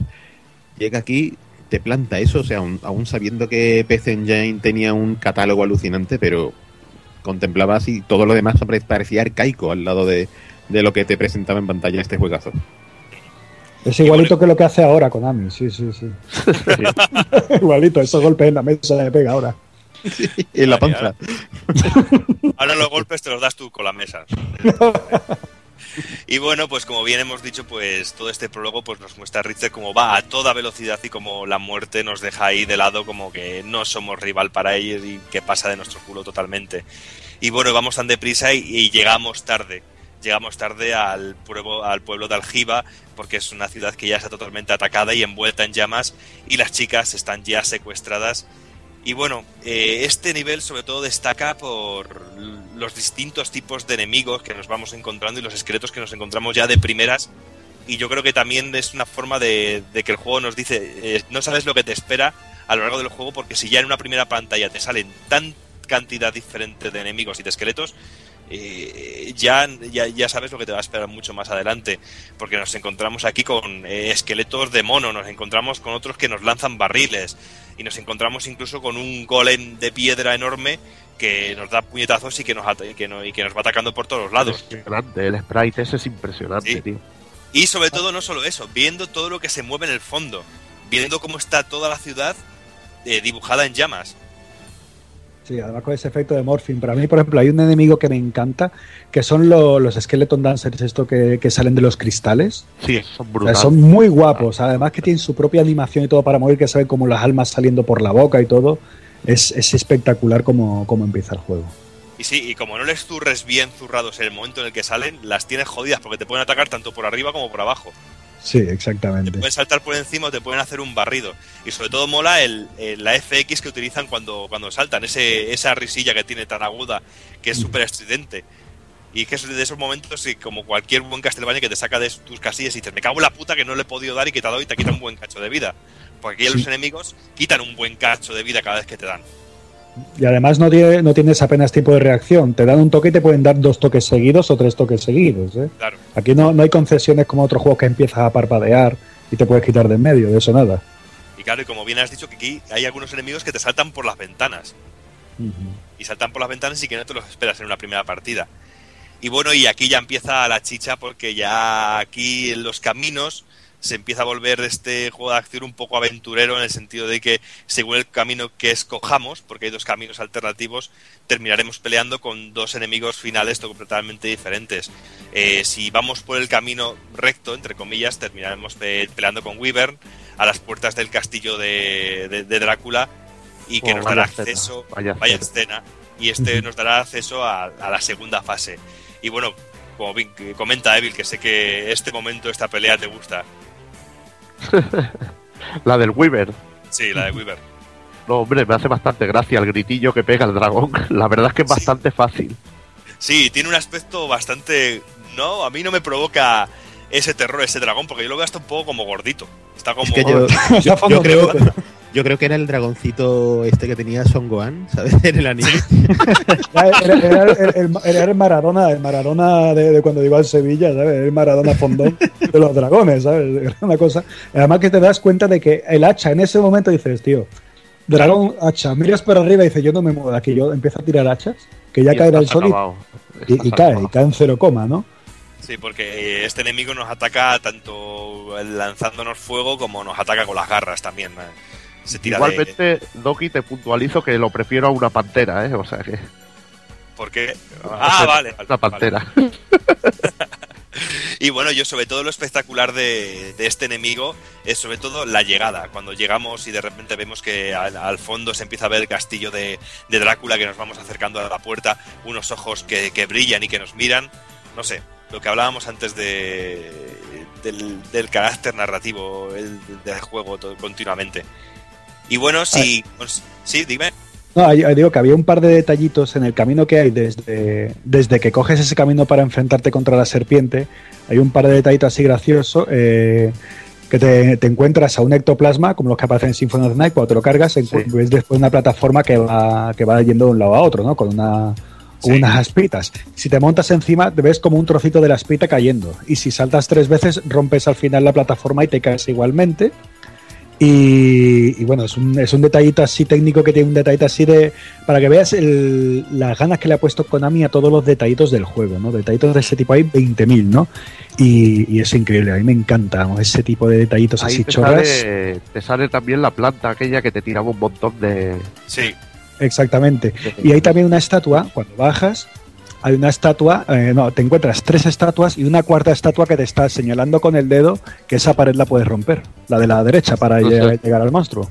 Claro, porque este es el, el camino que va directamente al camino secundario donde nos enfrentamos a, a la serpiente marina, que también nos dará acceso, si superamos este final boss, a la segunda fase alternativa. Y a mí este enemigo me gusta especialmente. Sobre todo por la entrada que tiene el personaje, que lo ves desde el fondo al fondo al fondo, que parece que surge de las aguas del fondo y cómo te viene hacia ti. Y es un, es un enemigo que me, que me gusta mucho. Sí. Sí, sí, es es. mejor que el Weaver, Y- la verdad. Sí, sí, sí, sí. E impone Y- más también. Y ojito al ataque cabrón que tiene al final, ¿eh? Sí, sí, Sí. sí. Qué cabrón. Sí, Que nunca te lo esperas, no te lo esperas la primera vez. sí. Y bueno, de decir que el apartado sonoro de este nivel, pues viene orquestado por el Bloodlines, que destaca por su tremendo guitarreo inicial. Y bueno, no sé, Bill, ¿qué te parece a ti este momento musical? Los Lines, tío, es, es lo más, tío. Es brutal, tío. Es una Sí. de las mejores canciones que, que ha regado, así, hablando así, ha, re- ha regado mis, mis oídos, tío. Porque es brutal, tío. Es, es una auténtica animalada, tío. Y además Sí. posteriormente pasaría a ser el tema de, de Richter Belmont prácticamente, ¿no? En Sí, sí, de sí, nadie y demás, el Divine Bloodlines este, sí. Sí, que sí, que es imposible no terminar el nivel y seguir tarareando la musiquita en tu cabeza. Es, es, es imposible. Sí, sí, sí. Cierto Y que bueno- empiezas a jugar con eso y Sí. te pone ya a tope, pero a tope. Y bueno, pues ahora voy a explicar un poquito la estructura que vamos a llevar. Vamos a contar ahora el nivel 2, pero vamos a contar primero lo que sería el nivel 2A, que sería la salida que encontraríamos el- tras el combate con el Wyvern. Y luego narraremos un poquito lo que es el nivel 2B, que sería después del combate con la serpiente marina que hemos hablado ahora. Sería el alternativo. El A el Sí. normal y el B el Y alternativo. el ver alternativo, sí. Y bueno, pues ya el- la fase 2A, que es el normal, el camino normal, después del combate con el Wyvern, pues nos encontramos con un homenaje total al primer Castlevania. Porque atravesamos el patio principal, que es una pasada el efecto de la lluvia en este momento, para adentrarnos finalmente en la sala principal del castillo, como ocurría en el primer Castlevania. Y bueno, pues eh, hay que decir que sobre todo aquí destaca y es, y es increíble la parte en la que somos perseguidos por ese chucho gigante con cuernos llamado Behemoth, que es una auténtica pasada. No sé qué os parecerá a vosotros este momento. Increíble, tío. Increíble. Ac- acojona mucho. Y además Sí. lo guapo es cuando tú ves los ojitos suyos, cuando vas a entrar en el castillo ves sus ojitos, unos ojitos rojos que van detrás de ti. Y dices tú, ¿eso qué coño es? Y te das cuenta cuando aparece cargándoselo todo como si fuera un elefante entrar a una cacharrería, ¿no? Sí, que lo va destruyendo todo y claro, es, es una auténtica pasada.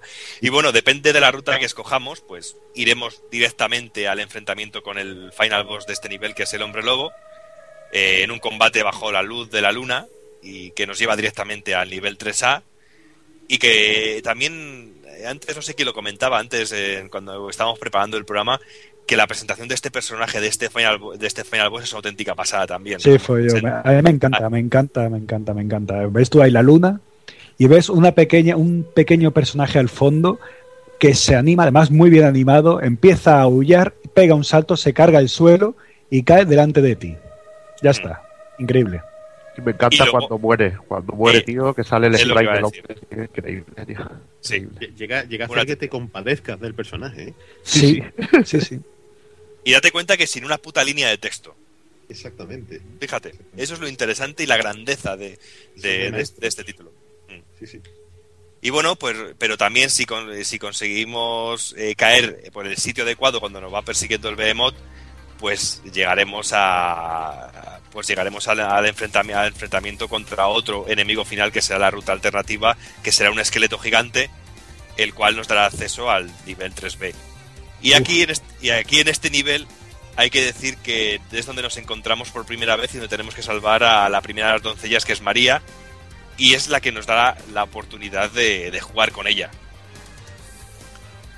Y bueno, pues musicalmente todo este nivel viene envuelto por el temazo del Vampire Killer, que es una genial versión del, clásico que ya pudimos disfrutar en el primer Castlevania. Y bueno, pues ahora el nivel 2B, que es el que conseguimos superando la primera fase alternativa del primer nivel del juego, pues es un nivel que sobre todo sorprende porque está cargado de luz y de colorido en todos sentidos y tiene unos efectos geniales en los cuales vemos como las diferentes partes de un puente se van derrumbando porque, porque todo el nivel está situado como si estuviéramos cruzando un puente sobre un río. Y bueno, este nivel hay que tener muchísimo cuidado, sí, ¿qué ibas a decir? Perdona. Eh, no, y aparte que, que hablaba ya del efecto de luz, que luego incluso atardece y todo, que es guapísimo, tío. Se va haciendo desde noche, sí, sí. Sí, se va sí, haciendo de noche. y sobre todo cómo se va moviendo todo, porque se va derrumbando poco a poco el puente o incluso nos encontramos con unas gárgolas que son de piedra y de repente se vuelven reales y nos van atacando y son auténtico eh, putadón. Y bueno, en una parte del nivel podremos dejarnos caer por uno de los huecos que nos llevará directamente pues a la ruta a la ruta alterna, a la ruta alternativa. Pero si seguimos la ruta normal, pues llegaremos directamente al combate otra vez contra el hombre lobo. Pero si seguimos esta ruta normal que nos conduce al hombre lobo, podemos encontrar un nivel secreto que lo conseguiremos al dejarnos caer por un hueco y, y que nos percatamos que de repente el escenario se vuelve nocturno y todo se desemboca en un, en un combate con el esqueleto gigante. Y Sí, bueno, quería, pero quería decir que antes del esqueleto venía también el, un guardián, sí, que es, un- es, sí. es- creo, creo que es el bicho más cabrón de todo el juego para Sí. mí. Creo que es el más cabrón. Sí, es un auténtico cabrón, sí. Lo iba a comentar ahora, sí. Y bueno, y todo esto la ruta normal, es decir, que tenemos una ruta normal que tiene a su vez un nivel secreto. Y luego, dentro de todo el, el nivel, también tenemos una ruta secreta que la conseguiremos más o menos cuando llegamos a la segunda gárgola, nos dejamos caer por el hueco para llegar a, la ruta alternativa. Y en el momento que caemos, pues nos salva el barquero y nos lleva directamente al, nivel 3B el del cementerio sin, sin luchar contra ningún final boss. Y por el camino nos saldrán una continua oleada de hombres pez que tendremos que ser mínimamente ágiles. Y aquí también es muy útil el hacha para que no nos den un golpe y caigamos directamente al agua. Y bueno, musicalmente este nivel viene acompañado por el tema de Crossfire, que quizá es de mis temas preferidos del juego porque tiene un toque, eh, no sé, que tiene yo creo para mi gusto poco que ver con Castlevania, pero que le da sobre todo un regustillo muy interesante a todo este concepto de luz y color dentro del juego. No sé qué os parece a vosotros este tema musical en este nivel. A mí me encanta, es que lo veo ideal, tío, para, para lo que es el tipo de fase. Hmm. Exactamente, encaja como un guante. Sí. Y bueno, ya pasando al nivel 3, el nivel 3A, pues nos encontramos con un diseño genial que yo creo que es de mis fases también favoritas, pero también desesperantes porque tiene uno de los enemigos que más por culo me dan y que mm, me dan más, más, más por culo en todos los sentidos. Me revientan mucho, tío. Los lanceros. Sí, oh, pero es que no puedo con ellos, tío. Es que se te cubren. O les tiras un arma secundaria y no, le, y no, no les hacer nada, tío. Pero es que es La, una- la primera vez son dolor, pero luego si le pillas un poco así el truquillo ya los pasas fácil. Sí. Lo que Y pasa bueno, es que los pues- colocan a veces en sitios putos. Sí, muy putos, porque como intentes saltar, te dan por arriba los que están arriba, porque encima atraviesan las plataformas, los cabrones. y te dan hacia arriba, te dan hacia Te abajo, hacia abajo, te dan por todos lados, sí. Y bueno, pues el nivel pues está decorado o nos, o nos emplaza a una gran capilla. Y a mí me encanta de este nivel que esa parte en la que vamos bajando y es una bajada en la que son como los bancos de una iglesia y al final nos encontramos con un altar con una cruz enorme. Sí, sí, bueno, guapísimo. eh, es guapísimo este momento. Y bueno, tenemos una ruta normal que nos lleva hasta un final boss que es el Minotauro. Ajá, que de- sí. que de- Y, eh, se nos ha olvidado decir que aquí aparece, aparece uno de los enemigos que más también más cabrones que yo encuentro, que son las medusas, hijas de puta. es verdad, sí, Las cabezas de medusa, tío. Oh, oh, Dios. Sí. Aquí se juntan las, las medusas con los hombres pulga también, que también Sí. aparecen por aquí. Que madre mía. Y bueno, Evil, coméntanos algo del final boss este del Minotauro. Que también Minotauro es, es primo de, es primo de Ryu, ¿no? Sí, sí, y es una auténtica maravilla de jefe, porque tiene unos patrones de ataque guapísimos. No es que sea muy difícil, pero mola las cosas que hace, y sobre todo al final que te cambia la, te cambia los patrones y te hace un ataque que se clava incluso contra la pared y te queda ahí Sí. enganchado y no puedes pulir. La verdad que está muy, muy, muy bien diseñado y, ah, y tiene un golpe de, de venganza la mar de peculiar que, como tú bien has dicho, es muy, muy a los Street Fighter. Me gusta también cómo se disuelve al final. Cuando muere hace y se va disolviendo mientras va cayendo. Sí, Muy sí, guapo. Sí. genial. ¿Cómo es el sonido?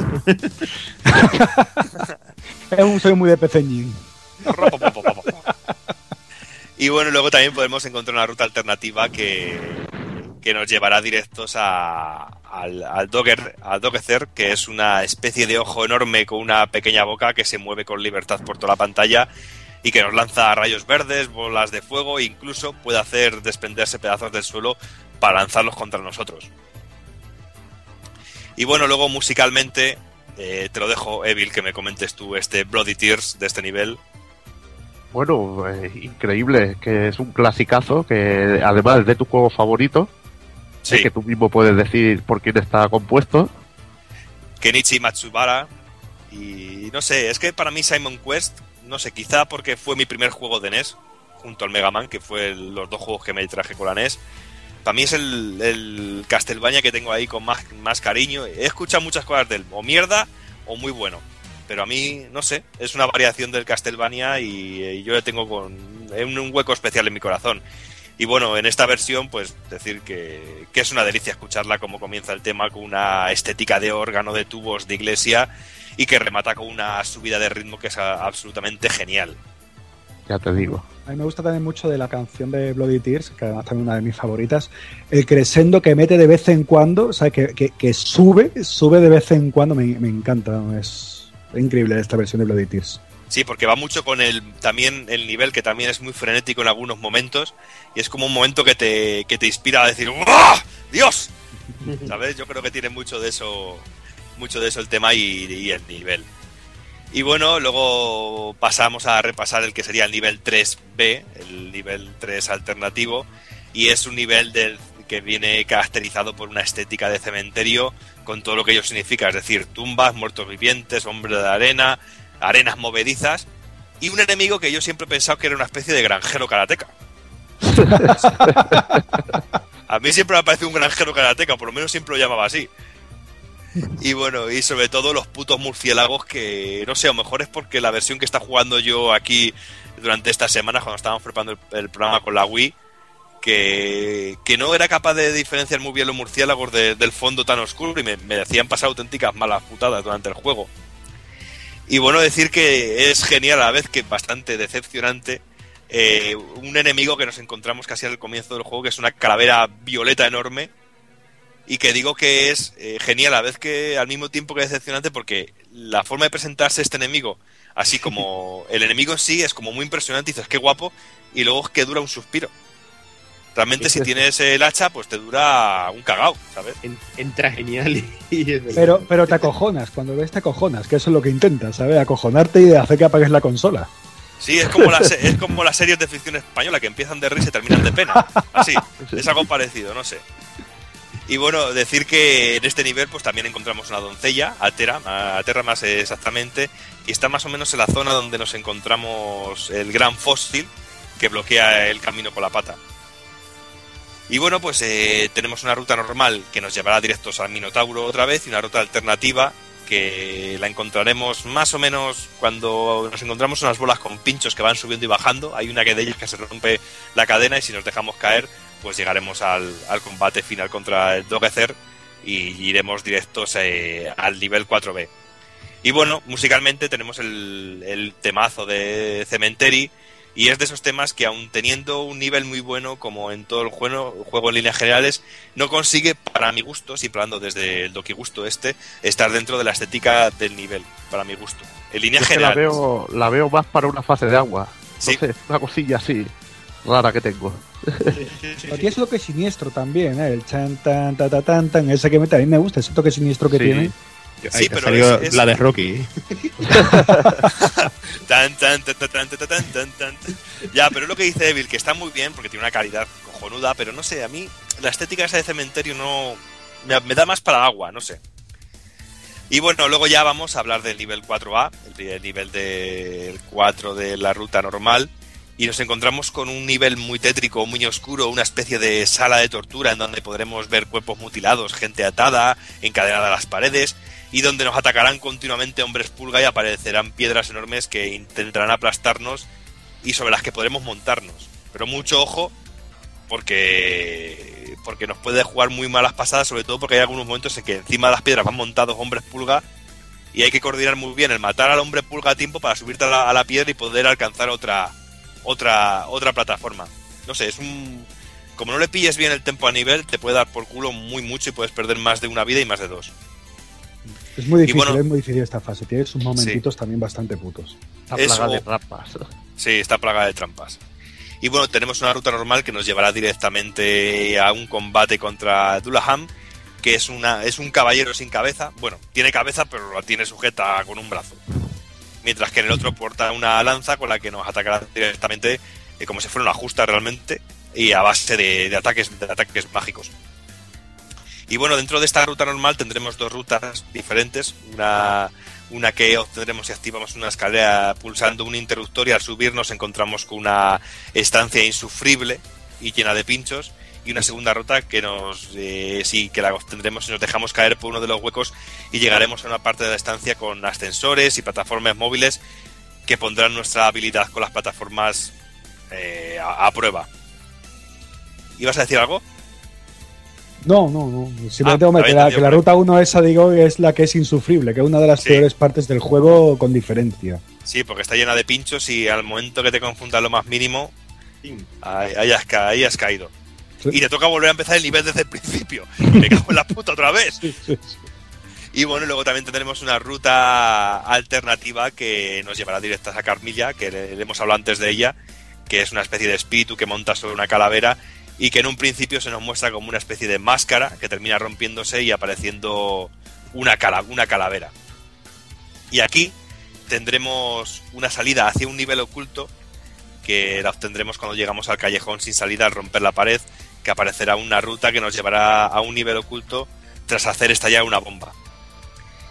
Y bueno, musicalmente aquí tenemos Beginning, que es una revisión del tema más clásico del Castlevania 3, una nueva versión que se, se asienta muy bien y sienta muy bien al nivel, pero que le falta algo.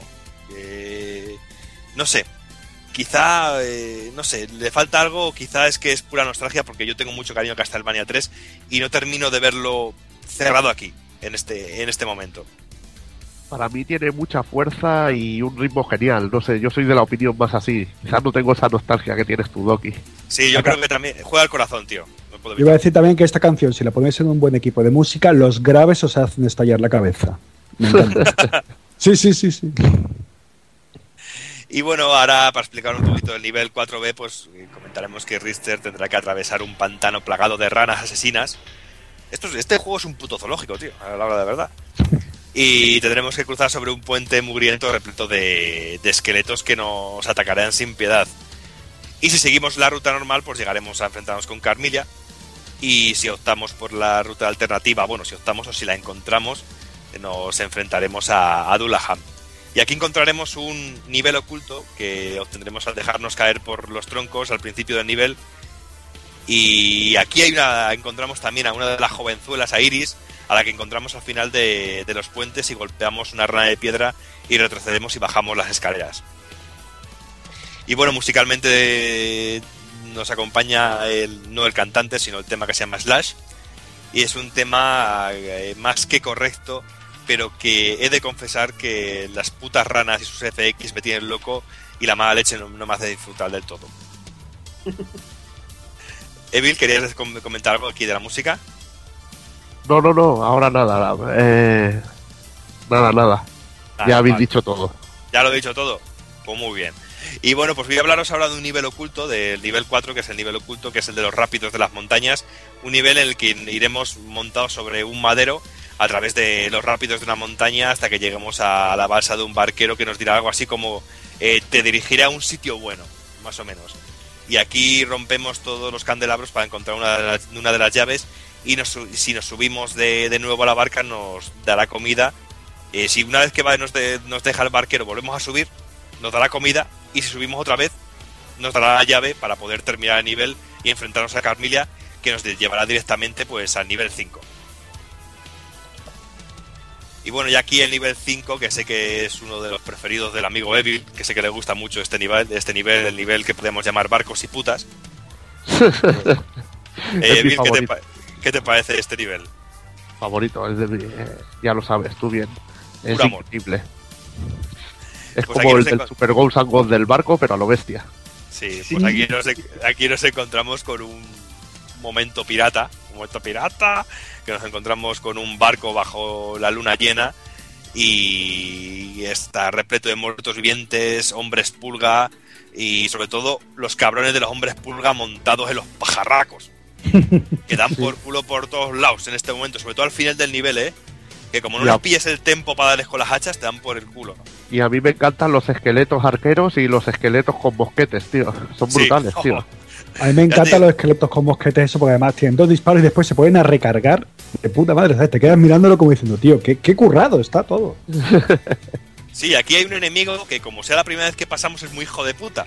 Porque nos encontramos con una estancia que parece vacía y hay un cuarto, hay un cuadro en mitad de- del nivel y como saltemos eh, a, la, a la altura del cuadro nos dan por culo y nos han matado. es un cuadro que luego aparte nos ataca de manera muy deprisa y como no le pillamos el tempo, nos pilla directamente y, y nos, y, nos, y, nos, y nos deja fritos. Es el primer cuadro suicida. Sí, madre mía, madre mía. Y luego que quieren que la gente vaya al Museo del Prado. A mí es que ya me da miedo. Yo no voy a un museo por eso. Y bueno, también aquí nos encontramos en la ruta, no- eh, la ruta normal, pues nos encontramos también con un momento de la espada espectral, que será un poco el preámbulo para subir a la parte de arriba del barco donde nos atacarán los hombres pulgas sobre los, los pajarracos y llegamos a, en- a enfrentarnos a uno de los combates más impresionantes del juego, uno de los momentos también a nivel narrativo increíbles, que es el combate contra la muerte. Impresionante. Impresionante, ¿a que sí? Posturitas, Las posturitas de la muerte que son la hostia. Sí. Ese momento que estás peleando con la muerte y, y, y de, y- de y de repente le has quitado la mitad de la vida y se va para atrás y se quita la, la, la- la chaqueta y dice, ahora te vas a enterar. Es como si el, el chulo de la discoteca se remanga las mangas y dice, te voy a dar ahora de lo bueno, majo. Es muy guapo porque el tío se va para atrás y primero lo, lo primero que hace el tío es escupir para el lado, ¿sabes? Se pone el traje, se pone la capucha y saca la guadaña haciendo tres o cuatro voltaretas en plan rollo Testament, como el de Guilty Gear. ¿Sabes? Es una cosa diciendo, tío, pero, pero qué guapo eres. Es el- para mí es el mejor enfrentamiento contra la muerte de toda la saga y de lejos. Para sin mí. dudarlo, sin dudarlo. Es que cuando saca la guadaña es brutal, tío. Es brutal. Sí, sí. Cuando baja ahí, va. Brutal. No sé, ya sé que estoy muy pesado con el tema de la narrativa, pero yo creo que aquí también eh, el, el nivel y el final boss habla habla por sí mismo en este momento, porque el combate es una auténtica delicia. Es de esos combates que no te cansas de hacer.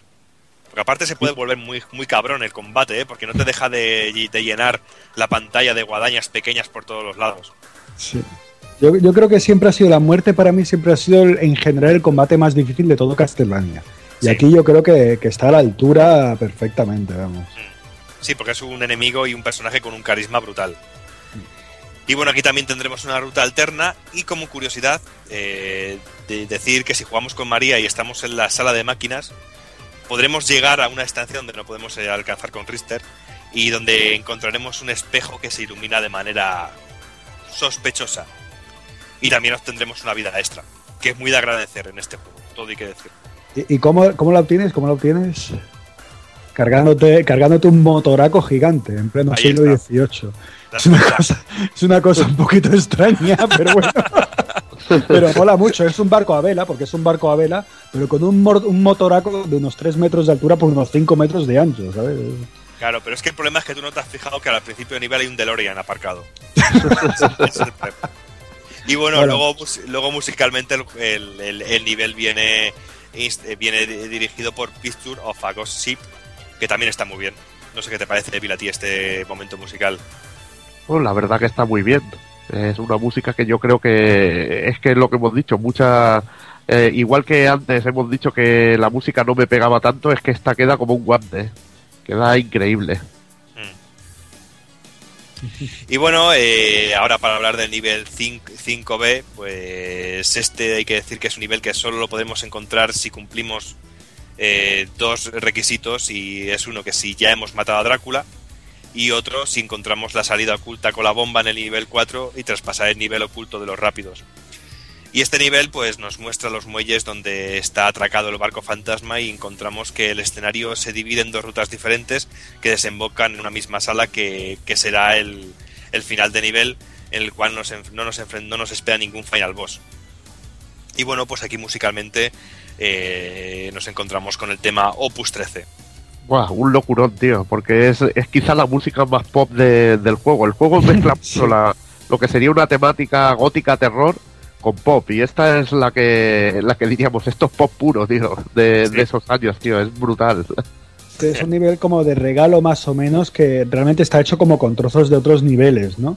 pero bueno, es digamos una especie como de reto al jugador, ¿no? ¿El juego te ha parecido demasiado fácil? Prueba este nivel. Sí, porque para mucha gente, para muchos jugadores, este nivel es muy desconocido, porque no es de los que te encuentras fácilmente. Es de los niveles más escondidos de todo el juego. Sí. Pero es muy guapo, es muy. La parte Sí. de los dos guardianes es un auténtico reto con Richter. Con María nunca es un reto nada. Pero con Richter es un reto. Ya te digo que el juego es Richter el que es salvo por María, coño. Y bueno, pues luego ya en nivel 6, que este me encanta, este me vuelve, me vuelve loco. Aunque, es, aunque nos encontramos con un nivel muy simplón, muy simple eh, a nivel de estructura, porque es muy cortito, pero es que me encanta porque es un nivel que es un boss rush, re- realmente. Nos encontramos con Shaft, que invoca a, cuatro boss clásicos del primer Castlevania, y una vez derrotados, eh, el propio Shaft nos atacará y los nivel, los enemigos que nos lanza son tanto el murciélago, la medusa, eh, Akmodan, que es la momia, Frankenstein, el monstruo de Frankenstein y luego al propio Shaft. Y bueno, pues este, este momento eh, se puede volver muy complicado o facilitarse mucho porque aquí también nos encontramos un poquito escondido el ítem de la Biblia que ayuda muchísimo. A mí por lo menos es el que, es el que me ayuda realmente para pasarme este, este nivel sin problemas y poder llegar a Shaft eh, con el tope de vida porque si no mm, me, me jode y siempre termino este nivel muy muy muy limitado de vida. Y bueno, pues Eh, sí. esta, esta batalla es increíble. Esto Sí. para mí es la definición de Konami. Un boss rush ahí a lo, a lo Gradius, tío. A lo Gradius, sí, ahí sí. de sí, es- Castlevania, tío, con la música ahí, la estrella que iban saliendo lo- los distintos enemigos, es que esto solo se puede definir con una palabra, Konami, tío, es brutal, es brutal. Y encima como tú has dicho de la música todo envuelto con el Poison Mind. ¿Sabes? Un tema que también, si no me equivoco, me voy a autolanzar la patata, viene también del Castlevania 3. Si no, si no No, del 1, del 1. Viene del 1, es que es clásico. El Vampire Killer, el clásico, Vampire clásico. Sí, vale, vale, vale. No sé por qué tenía yo la cabeza de que venía de- de- del 3 directamente. Lo, lo que pasa Y bueno- para mí, este tema aquí mm, lo, lo- lo llegué a odiar, porque es tan repetitivo en un combate tan largo que es que lo odié. Lo odié mucho. Es Y que el Poison todo- Bean, bueno, se usaría más casi como un preámbulo de jefe, así, una cosa así. Y es Sí. muy, muy, muy a saco. Y sobre todo porque este nivel, aunque sea corto, eh, lo vas a tener que repetir unas cuantas, muchas veces, hasta que le pilles la mecánica a, todo- a, todo- a todos, los, a todos los jefes. Porque Sí, realmente hasta que no eliminas al eh, tercer eh, final boss, no te dan un pollo para recuperar algo de vida. Y además que es que tú puedes llegar aquí muy confiado diciendo, bueno, a esto me los he cargado yo 20.000 veces en el primer Castlevania, ¿no? Pero es que te das cuenta de que no tienen nada que ver, las rutinas son totalmente distintas y, hombre, que se nota que no son bosses como los antiguos, no, estos son bosses puestos a mala leche con unas rutinas, sobre todo para mí, la momia y las benditas que te tira, ¿sabes? Para mí eso es la mayor pesadilla de este nivel, más incluso que el propio Shaft. Pero ahí está la clave, tío, de, de usar la, la Biblia. Claro, ya te he dicho que yo me la apunto, porque eso no, nunca lo había probado yo. Apúntatela porque eh, nada más empezar el nivel, si vas saltando por las plataformas de abajo, que hay pinchos, no te Sí, sí, sí sé, sí sé dónde está y todo. Lo que pasa es que nunca le he visto yo el sentido estratégico hasta que me has dicho tú eso, la verdad. Claro. Por eso me lo apunto, sí, sí. Y bueno, una vez superado este boss rush, que es una auténtica delicia, pues vamos directamente a nivel 7. Y es aquí, es- aquí yo pierdo vidas como un gilipollas. Aparte de que soy medio manco, porque antes de llegar a lo que es el grosso del nivel, que es la torre del reloj, yo realmente las paso putas para superar la parte del puente, porque nos aparecen un montón de murciélagos gigantes persiguiéndonos, eh, o solo los murciélagos o murciélagos con espadas. Además que los murciélagos son totalmente random. En una vida Sí. no tiene nada que ver con otra. Así que nunca vas a poder hacer una estrategia fija contra, contra esto. Vamos, tiene que tirar para adelante y sobre todo para mí el truquito es hacer un moonwalk y tirar hachas. Claro que sí, pero también tienes que tener cuidado porque a veces nos encontramos que no vienen los murciélagos por detrás, sino que de frente nos viene uno y encima no se mueve, está yendo para arriba y para abajo, para arriba y para abajo. Como diciendo, no vas a poder ni saltarme ni pasarme por debajo, te voy a dar por culo. Y cuidadito Claro. con que si te lo cargas, porque encima la espada que suelta también te puede dar. Claro que sí, y sobre todo que no mueren de un solo toque, que les tienes que dar dos toques mínimos para que mueran. ¿Sabes? Y que si te dan un toquecito no se limita a sufrir el personaje, sino que da un saltito para atrás y el escenario se va derrumbando. O sea que una, Ya. una una locura. Hay una, hay una pequeña delicia gráfica que me encantaría comentar de este nivel, que es que eh, si te das cuenta, la luna que se ve detrás va Mm. poquito a poco haciéndose un eclipse. Sí, O sea, cu- cuando llegas al final de la, de la esta, es un detallito así muy guapo que tiene. Sí, pero. Y es que luego, aparte de todo esto, toda esta virguería de nivel, es únicamente el preámbulo para lo que es el nivel, porque realmente lo que es el grosso de nivel es la torre del reloj, que, que es todo un clásico la saga y que nos es más que reconocido y más que, más que reconocible a todos los que hemos jugado a, un, a un Castlevania. Y es un nivel de infarto en el que tendremos que, que tener una precisión en el salto eh, brutísima y so- porque sobre todo no, yo creo que aquí la clave es tampoco detenerse mucho en las plataformas porque no te dejan de salir eh, fantasmas de las cascadas de agua y se te puede llenar la pantalla de, de enemigos y es una auténtica locura. Sí. Y aquí también rescatamos a otra de las, a otra de las doncellas, que la clave está en abrir una de las. Del, dar a uno de los engranajes para que se, haga una, se abra una, venta, una puertecita y, uno de- y ahí nos aparece un pajarraco que tiene, la, que tiene la llave. Y que si al pájaro le rompemos los huevos, le sale un pollo. Ahí, ahí- Ah, ahí queda eso. Y bueno, y, y aquí finalmente pues nos enfrentamos al mismísimo Shaft, por, eh, definitivamente, que también es un combate muy eh, para mí me parece muy divertido, sobre todo muy atractivo a la vista porque nos ataca tanto con creo que es el, el esqueleto, los restos de Weaver, ¿no? Pues no lo sé, yo para mí que era un dragón normal y corriente, bro, no lo sé. Lo que sí que estoy seguro que Shaft ahí es un espíritu ya, ya te lo has cargado. Y ahí me parece que era un espíritu, me parece. Pero aquí sí que me da la sensación de que nos ataca con, con Weaver, con los restos, porque se ve el esqueleto con algo de carne, y también con la cabeza del perrufo que nos ataca en el primer nivel, Sí, que aparece por veremos, sí. debajo. Eso sí, sí, sí. Yo siempre tengo la sensación de que son los dos enemigos, como que te lanzas esos dos enemigos que te has encontrado en el juego. Además que son los dos enemigos más, más que menos te hacen, ¿no? Que realmente el Weaver, ya te digo, te le lanzas 20 hachas y te lo cargas. Y, y el Behemoth con darle para adelante es suficiente, ¿no? Sí, pero no sé, yo- o a lo mejor no es, pero a mí siempre me ha gustado y siempre lo he visto muy lógico dentro de todo el contexto del juego. Y como he dicho, aquí también nos encontramos una doncella, más concretamente a Annette, que la conseguimos, como he dicho, pues con la, la llave que nos da el pajarraco, que si le rompemos los huevos sale un pollo. y musicalmente, pues aquí tenemos Den, que para mi gusto ilustra perfectamente el recorrido de, de este nivel que del Clock Tower, porque sobre todo es una música que nos dice, venga, venga, arriba, arriba, arriba, sube, sube, sube, sube, sube. Y como no subas, te jodemos con enemigos. No sé, es, un- es de esos eh, niveles que yo creo que no se pueden repetir más de cinco veces porque si no terminas tirando el mando de la consola a tomar por culo. Realmente. Sí, sobre, sobre todo hay una parte en la que te tienes que enfrentar contra los contra los caballeros estos con las espadas Sí. gigantes, que Oh. son bastante cabrones, y encima tiene los perritos chicos estos que son, son unos esqueletos de unos perros que también son muy, muy, muy cabrones. ¿sabes? Cuando se te juntan las dos cosas, eh, empiezas a cagarte, sobre todo cuando encuentras que la única subarma que puedes coger por esa zona son las malditas dagas que no valen para nada. Sí, porque no les haces nada a los tipejos estos, a los tipejos estos con armaduras. La clave yo creo que está en ir poco a poco, ir eliminándoles porque no, se, no vuelven a salir estos enemigos. Si les eliminas directamente ya desaparecen de la pantalla y puedes limpiar poco a poco la pantalla de enemigos. Y hay algún pollo por ahí escondido también. Y bueno, una vez superado el, el nivel, pues ya nos encontramos con el combate final, el combate final contra Drácula y tenemos todo ese preparativo para el enfrentamiento con el señor Conde y que también pues que nos recuerda un poco al prólogo de Symphony of the Night donde nos encontramos como hemos comentado antes a cuando nos hemos como hemos comentado antes al principio con, con ese momento en que con Drácula sentado en el trono y que se levanta para atacarnos y ir directamente al combate final. Y bueno pues aquí también decir que nos encontramos ese momento eh, adornado y compuesto con el momento de musical del, del Poison Mind y bueno, es un nivel muy cortito, realmente es como únicamente una entrada, un preámbulo para la pelea contra, contra Drácula y luego el combate contra el propio Drácula que en sus dos formas diferentes para terminar el juego definitivamente. Muy grande la canción del enfrentamiento contra Drácula aquí, a mí me encanta. Sí, Y además es un Drácula, lo que pasa es que es un poquito decepcionante porque a mí no me pareció demasiado difícil ese Drácula comparado con, con los clásicos, ¿no? Me pareció un Drácula bastante, bastante faci- facilón.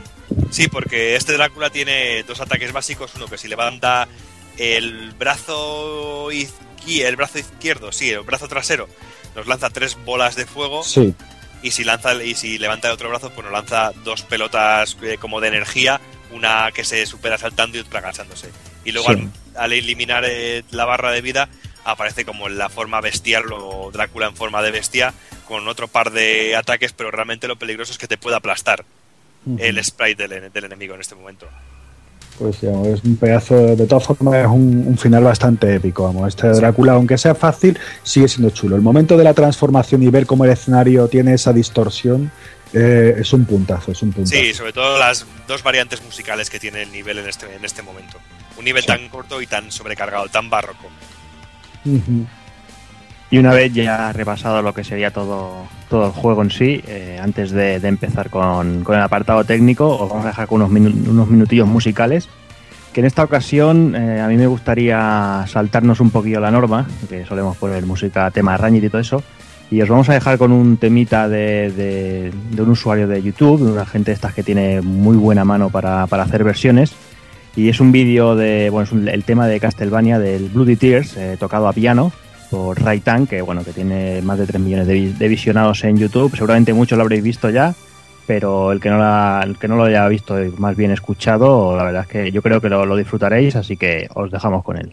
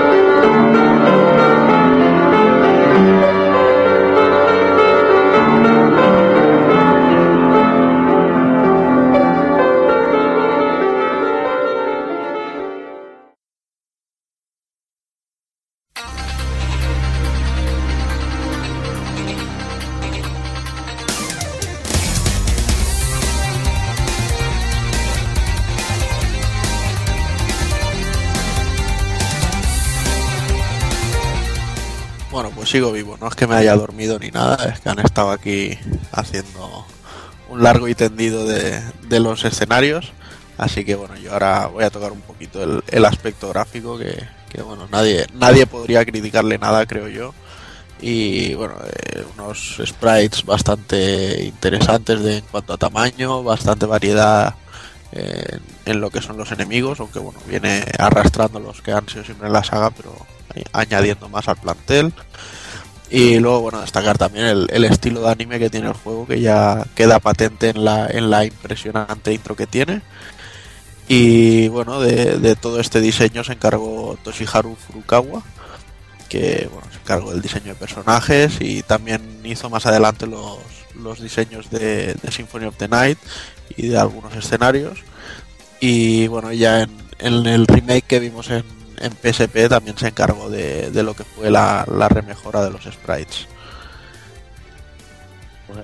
Y bueno, yo simplemente comentar aquí que, que no simplemente, se añadieron enemigos, pero se añadieron enemigos a una escala nunca Ya, conocida. a punta pala.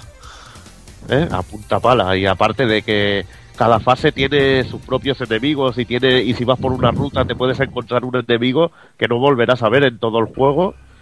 Y, y- se incluyeron enemigos que luego aparecerían en Symphony of the Night y mucha gente que no había visto este juego alucinaba con, con esos sprites y ese trabajo.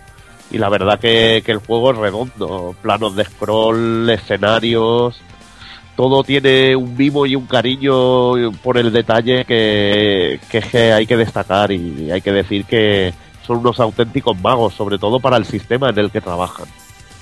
Sí, además es, lo que tú dices, ¿no? Además de los diseños de personajes, eh, los diseños de, de escenarios son brutales, lo que comentábamos antes, ¿no? El, nada más como empieza el juego con la, con la carroza, la muerte, los planos de scroll, lo que comentaba Uda de, de que se va, va apareciendo el castillo de Drácula, todo eso es puro espectáculo, o sea, es que es, es- es impresionante. Después el, el escenario que tienes, el, el- todo el pueblo ardiendo y todo eso, es que es, que es brutal, o sea, es que el juego Y está la a un fase, nivel del, técnico la- bestialísimo. la fase del barco, que se ve los peces por debajo, como es que es brutal, es increíble. Y cantidad de detallitos y, y cosas, es, es lo que me encanta, de que sí se tiene un gusto por el detalle increíble. Aparte, además, bueno, el juego tiene filigranas técnicas, no muchas, pero tiene detallitos como, por ejemplo, en la, en la primera fase, en la, eh, yendo de camino a por la serpiente, te encuentras con que hay una sorpresa técnica, que hay transparencias. ¿sabes? Lo estuve enseñando ya a Speedy el otro día, que, que es increíble, ¿sabes? Que tiene unas, unas pequeñas transparencias muy básicas, pero las tiene. Y después también en la, en la fase que va para el boss rush también tiene las mismas transparencias, ¿no? Es una cosa que, coño, esto pues, no es una cosa que pase generalmente en la Mega Drive, en la Super Nintendo sí, ¿vale? Pero aquí pues una cosa que, que a mí me dejó un poquito patitiesto, ¿no? Y bueno, aparte de eso, de las hartas de planos de scroll que tiene alguna de las fases, no otras, pero estas sí, algún que otro parpadeo de sprites, alguna ralentización, pero mira, no se puede decir nada sobre este juego, sobre todo sabiendo de la plataforma que ha salido, ¿no?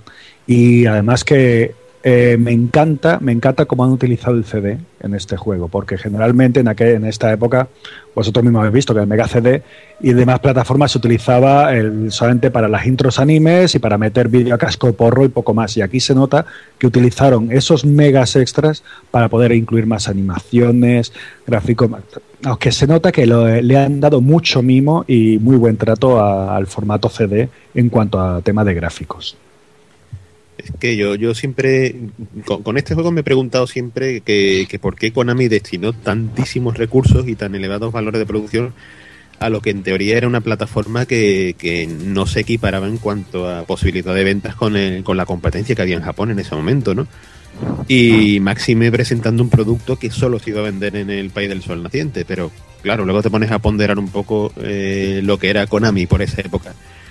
Y, y estaba claro que quedaba igual, quedaba igual el sistema que tocase, que, que iba a explotarlo a tope. Y, que- que- y en este caso, o sea, teníamos la PC Engine, que es un sistema decente, con encima trabajando en soporte CD, pues que teníamos. Es un do de pecho brutal, ¿no? Es que Y- dominaban, dominaban cualquier sistema, tío. Eh, la Exactamente. El Gradius 2 también es la leche, tío. Es que sea, estaba es increíble, tío. Impresionante el Gradius 2 de PC Engine, impresionante. Y, y- y claro, que, que te dicen, bueno, amigos, tenéis un Castlevania aquí eh, con soporte CD-ROM. Si es- esta gente que te hacían ya en MSX con tres canales de, de su PSG, te hacían auténticas maravillas en su banda sonora. O sea, ¿qué no iban a hacer con un CD, eh, con el soporte CD?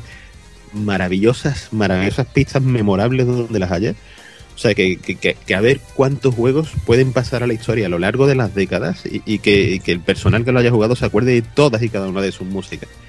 O sea, esto no, no, no, no es nada habitual y, eh, es algo que parece coser y cantar para, para esta compañía antaño gloriosa, ¿no? Y, bueno, en este caso es responsabilidad de cuatro maestros que, que son la creme de la creme de, de la empresa.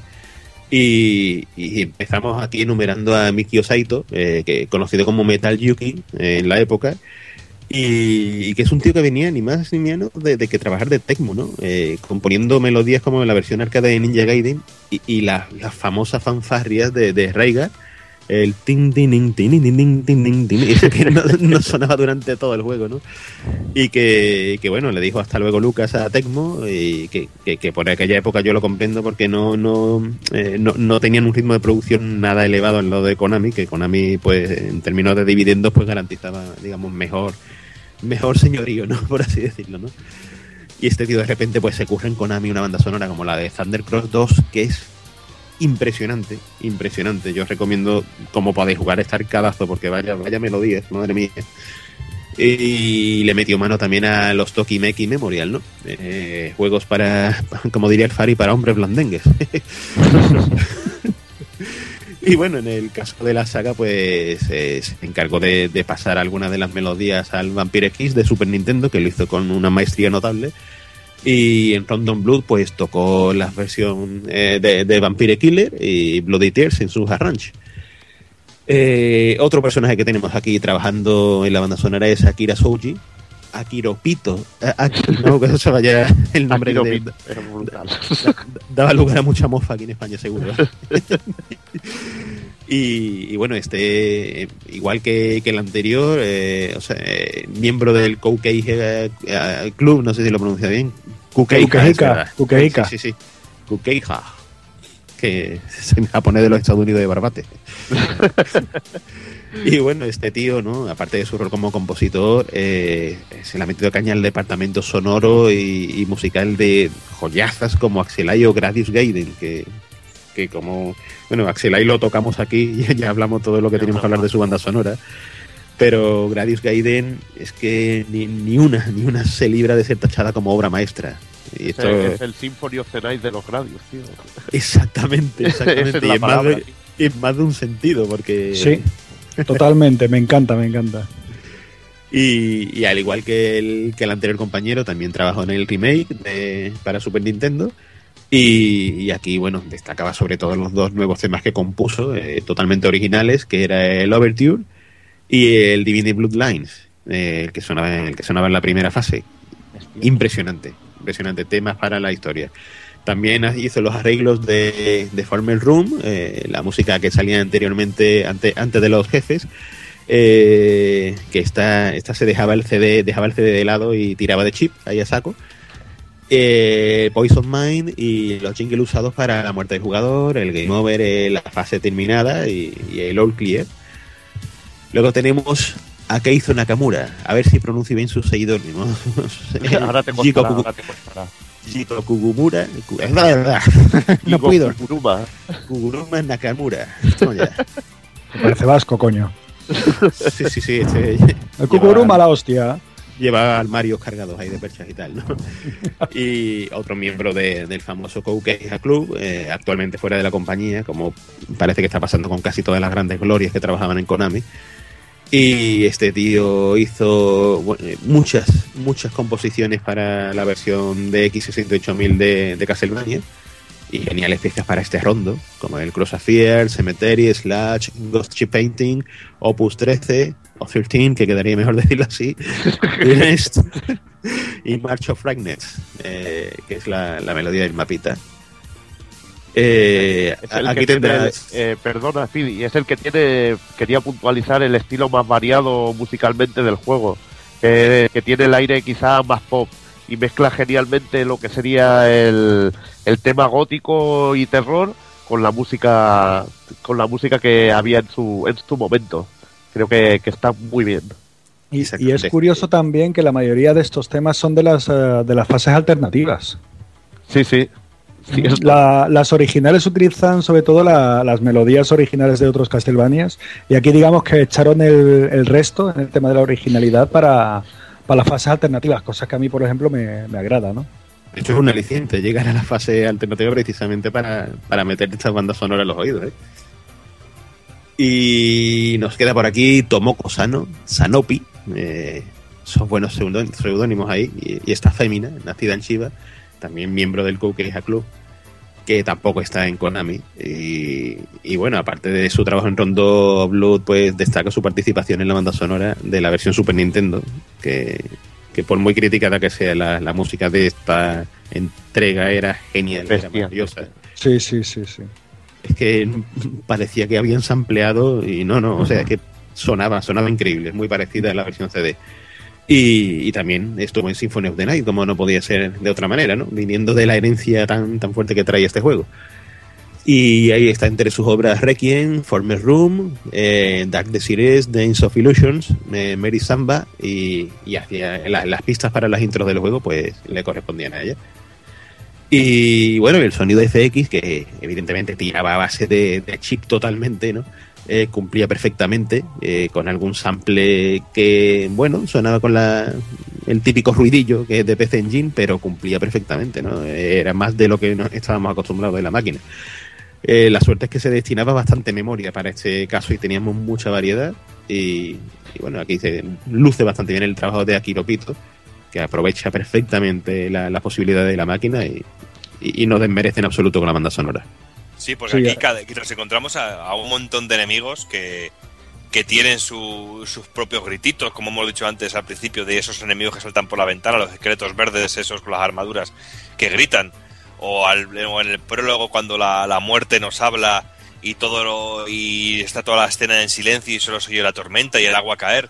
No sé, aquí el Sí, sí, trabajo, sobre todo los FX, me parece brutal. Sí, lo que pasa para mí contrasta lo que son los, los efectos, por ejemplo, el látigo y eso contrasta mucho con la calidad de los efectos digitalizados, Sí. que es lo que a mí me, me encanta, ¿no? Y una cosita también que quería comentar de este juego, que utiliza también el sistema Roland Sound System, que es un sistema, bueno, que, que obviamente patentó Roland, que era un sonido de un sonido eh, envolvente virtual. Se utilizaba cogiendo los altavoces, si tú tienes un equipo estéreo, ponías los altavoces mirando hacia las esquinas del dormitorio, hacia las esquinas opuestas, y lo que hacía el sonido era rebotar y llegarte a ti haciéndote un pequeño efecto de surround.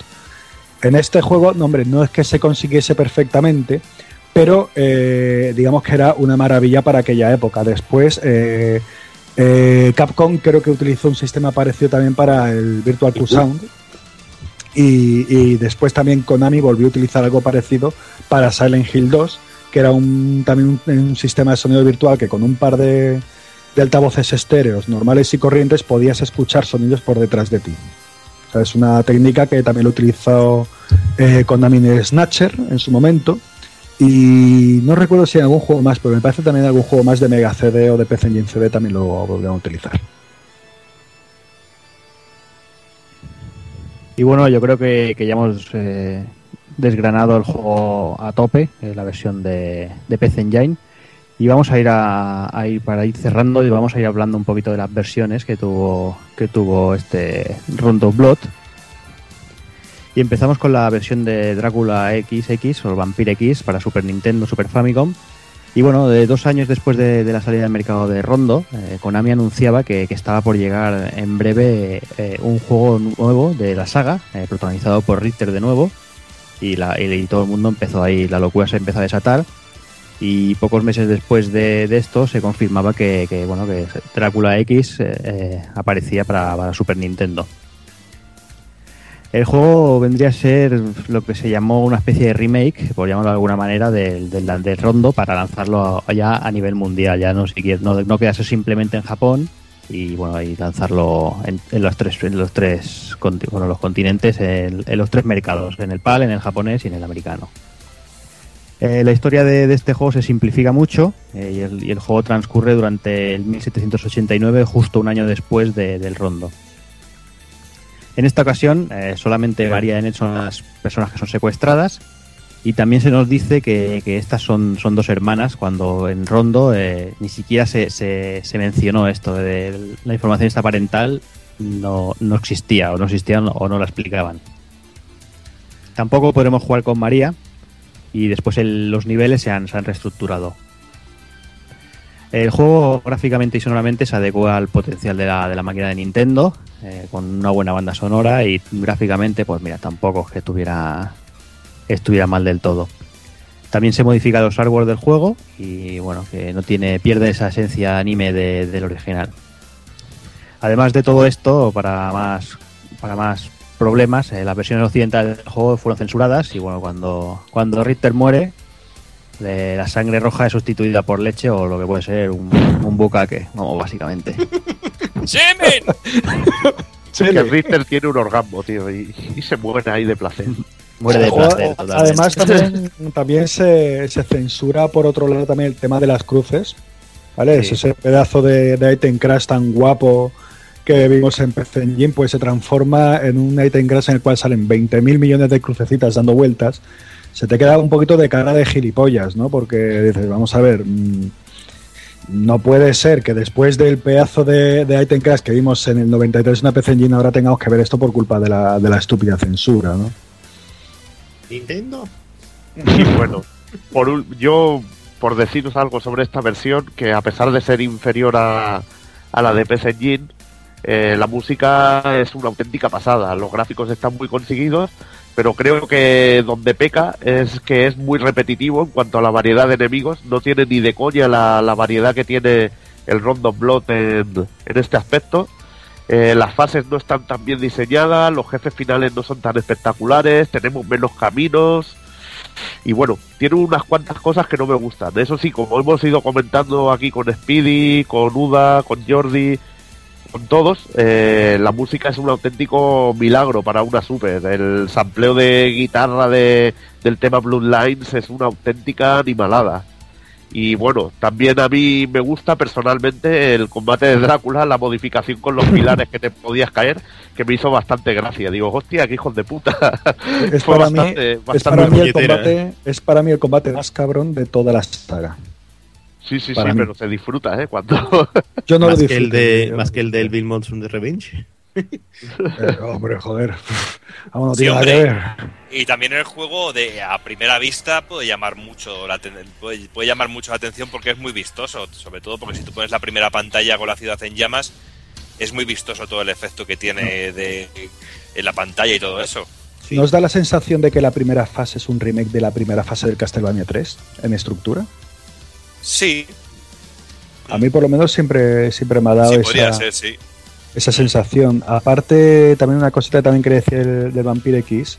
eh, bueno, con el tema de, de las muertes y eso, la sangre, es que es, es un juego que fue brutalmente censurado, ya solamente con lo de las cruces que dije yo antes, yo también lo del tema de la sangre.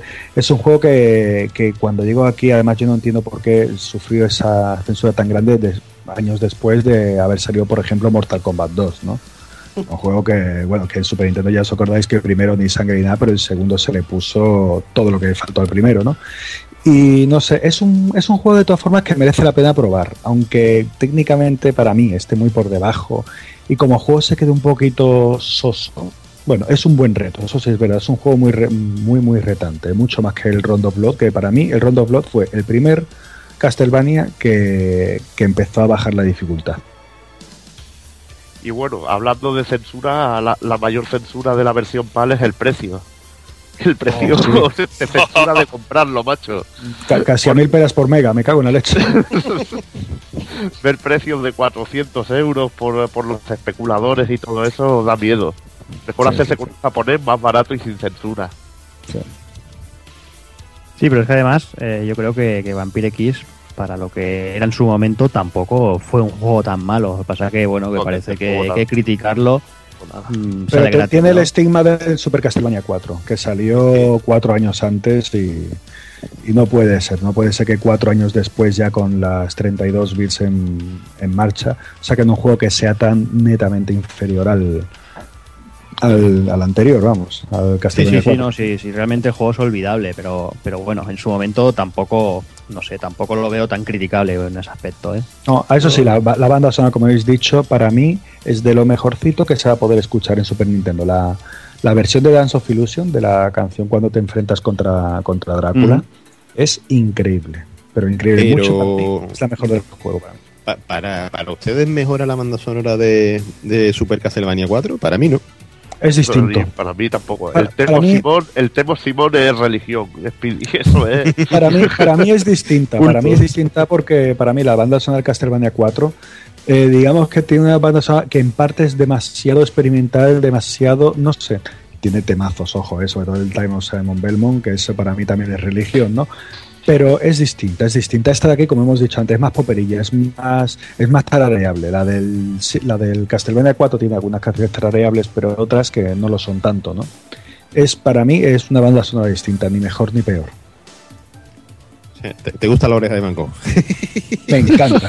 Los cojones. La oreja de mía. Y bueno, y saltamos unos añitos más adelante y concretamente al 2007, que se publicaba esta vez sí un remake de verdad, un remake de verdad de ese Castlevania Rondo Blood, esta vez para, para PSP.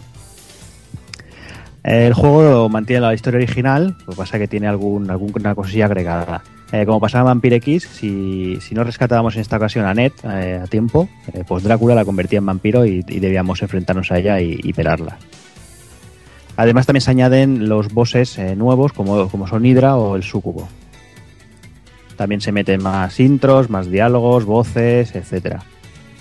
A todo esto también hay que añadirle que podemos recolectar ítems, eh, con lo que iremos desbloqueando nuevos temas eh, del que luego se podrán escuchar en el reproductor de sonido del propio juego. Se incluye también el famoso el modo Rush, ese que tanto nos gusta para sufrir como cabrones. Y lo más visual, que el juego pasa a convertirse gráficamente en lo que se llamaría un, una 2D y media, ¿no? Eh, vulgarmente lo que se traduciría como, como gráficos en 3D y jugabilidad 2D. La música también se modifica para esta entrega.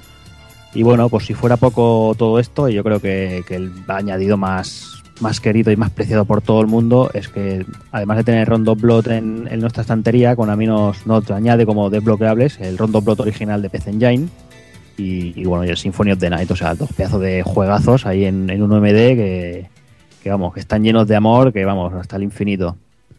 Además de todo esto, el artwork eh, pues corre de- a, a mano de Ayami Kojima y bueno, le da su, como todos sabéis, su toque especial a los diseños de los personajes. Es eso, eh, al que no le gustará el lavado gráfico este que hicieron, que creo que no le gustó a mucha gente, eh, quizás, eh, tenemos bueno, Rondo Blood original de PC Engine ahí brutal y tenemos Symphony of the Night, o sea, es que horas y horas hay de diversión con posiblemente los dos mejores Castlevania de la saga.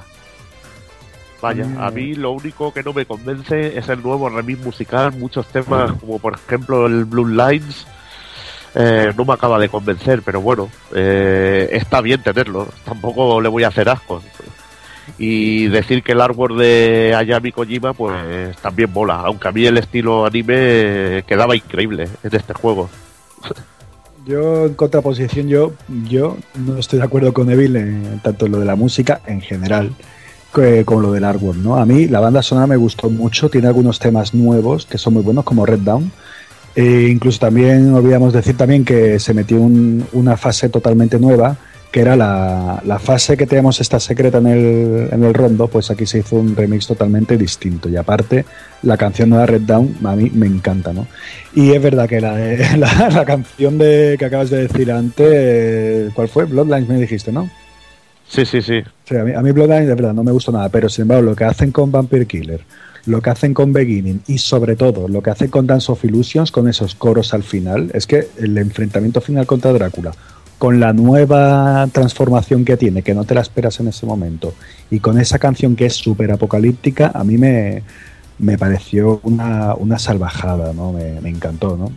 Y bueno, lo último también que quería decir sobre esto, que aparte de meter el Symphony of the Night y poder cambiar el tamaño de la pantalla y todo, eh, encima arreglaron un poquito el Symphony of the Night metiendo también el combate contra María y todo eso, como que es, en teoría puede ser la mejor versión de Symphony de todas. Uno, uno de los 10 ejemplares de que, que hay que tener sí o sí para PSP, sin duda. Sí, vaya, vaya. Aunque no te guste tanto la música o aunque te guste más la música.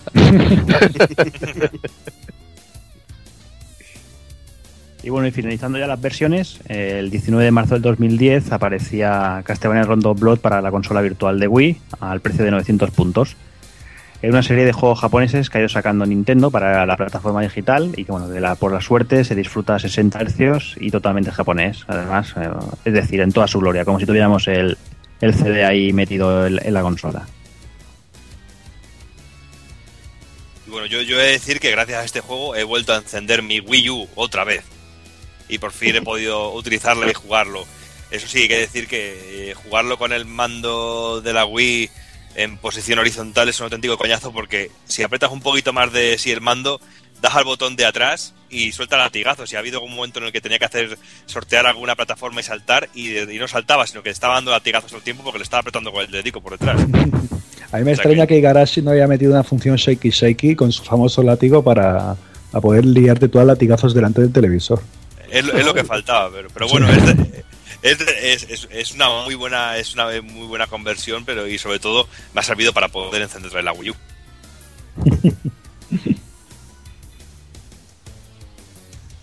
Y para ir finalizando ya el programa, para ir cerrando, vamos como siempre con las curiosidades. Si utilizamos el item crash con la llave, esta se romperá y aparecerá un símbolo de interrogación sobre nuestra cabeza. Seremos invulnerables durante un rato, pero podemos morir si estamos en el sitio inadecuado. Eh, María Renard cuenta con sus propias intros, más en un tono cómico, y tiene su propia pantalla de Game Over y final de juego. Es el primer Castlevania en formato CD con músicas en pistas de audio. Por primera vez se usan intros anime en la saga y este tipo de diseño para todo el juego. Lo de la X del título japonés del juego no es porno, se refiere a que el juego es el décimo de la serie Castlevania. Y a su vez es el primer juego en la saga en contar con voces y diálogos grabados. Aparecen un montón de nuevos enemigos para la saga, con un spriteado que influirá de una manera brutal en la historia de la saga. Uno de los nuevos tipos de enemigos son esqueletos gorilas que nos lanzan barriles. ¿A quién me sonará esto? Todos los jefes que resucita Shaft son originales del primer Castlevania. El diseño de Richter con la cinta en el pelo nos recuerda enormemente a Ryu de Street Fighter. Si pasamos una fase sin que nos den ni un solo toque, mm, conseguiremos una vida extra. No sirve eso de acabar con la barra de energía llena, no, no, no. Solo sin que nos den un hit. Si en la pantalla de introducción de nombre para nuestro archivo de juego escribimos X-X admiración V comillas Q, podremos acceder a cualquier fase del juego. Como en. Symphony. Si arrancamos el juego con una tarjeta de sistema errónea en en una TurboGraf, se cargará el minijuego secreto de Akumajo Drácula Peque, que consiste en una pequeña fase en la que controlemos un Richter Super Deformed, en cuyo final aparece un mensaje en el que se dice que es requerida una tarjeta System 3.0 para jugar a Rondo. María le dice a Richter en un tono jocoso, esta es una pequeña consolación para el, des- para el desanimado jugador que no tiene la tarjeta necesaria para jugar al juego. Un bonito detalle de Konami. Normalmente cuando ponemos un juego de algunos sistemas CD en un reproductor de música normal y corriente, la primera pista es un aviso para quitar el CD porque puede dañar los altavoces. Pero en este caso tendremos una jocosa conversación entre Richter y María eh, que acaba con los dos escapando porque la pista 2 se acerca y podría dañar los altavoces. La ciudad ardiendo en la que transcurre la primera fase del juego es Algiva, de Castlevania Simon Quest. Aunque se parece más a Yoba, la primera ciudad. Los animales que ayudan a María, pájaro, tortuga, dragón y gato, son pequeñas representaciones de los cuatro dioses de la mitología china. Cada uno representa una dirección cardinal, norte, sur, este y oeste. El pájaro es Suzaku, un legendario fénix. El dragón es Sidyu, la tortuga Yenbu y el gato Biako, un dios tigre. Esta similitud se hace más clara al usar los ítems crash. El nombre de Richter, como pasa en la intro del juego, es una palabra alemana que literalmente significa juez. Y el apellido de María, Renard, es una palabra francesa que traducida significa zorro. Uy, uy, uy. Mala lo he censurado yo, he hecho censura porque María la zorra. Significa zorrón. Si se le veía a la niña desviada. En el manual de instrucciones de Rondo Blood se dice que María Renard tiene lazos familiares con los Belmont. En cambio, en la versión USA, los de Symphony of the Night, su ficha indica que no tiene ninguna relación con la poderosa saga de cazavampiros. El nombre del personaje Tera puede deberse al personaje de la reina egipcia Tera de la novela de terror de Bram Stoker, el escritor de Drácula. Castlevania The Bloodletting es el nombre por el que se conoce un proyecto de saga cancelado y que iba a salir para la 32X durante el 96 o 97. Salieron a la luz tres sprites de distintos personajes del juego. Y Garashi durante una entrevista reveló que el juego iba a tener a Richter y a María Renard como protagonistas. y el otro sprite iba a ser un rival de Richter. En el CD de la OST de Rondo Blood portaba dos CDs, uno con la OST del juego y un segundo con el Bloodlines de Mega Drive y el Akumajo Drácula de X68, aparte de algún temita ranch. Cuando mates a ciertos enemigos finales, ten cuidado, porque alguno de ellos esconde un ataque final desesperado que te pueden fastidiar la partida. Dímelo a mí. Al final de la cuarta fase alternativa hay un cartel al final de nuestro descenso por el rápido cuya inscripción en japonés puede tener varios significados, aunque todos ellos son relacionados con la situación del momento. Eh, Warning of Death, peligro de muerte, Valley of Death, Valle de la Muerte y Beauty of Death, a la belleza de la muerte. Las escaleras invisibles en el último nivel es un guiño al glitch del Castlevania original. Dicho glitch solo funcionaba en la Famicom Disk. Eh, Castlevania X Rondo of Blood tenía un contrato de exclusividad con NEC de 10 años, concretamente hasta el año 2003. El título se puede traducir, el título de Castlevania Rondo of Blood se puede traducir, traducir como Chino Rondo, Rondo of Blood. Eh, rondo es una pieza musical, un tipo de pieza musical, al igual que pasa con Symphony of the Night. Se empieza a utilizar por primera vez por las referencias musicales en Castlevania con este juego. Juega con ambigüedades como círculo de sangre o rondo de sangre. También se puede traducir como chino ritne. Ritne también es la nomenclatura que se utiliza para el ciclo infinito del renacimiento en el budismo. Lo que también podemos jugar con el significado del juego como renacimiento de la sangre o renacer a través de la sangre. En marzo del 2000 se canceló Castlevania Resurrection, la que podía haber sido la primera aventura de Castlevania en Dreamcast y en la que el enemigo final iba a ser la condesa en vez del conde.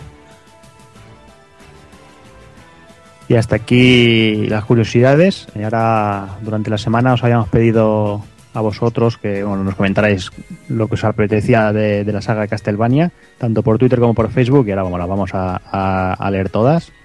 Porque bueno, ya que os habéis hecho el esfuerzo, nosotros también lo compensamos y lo leeremos todo.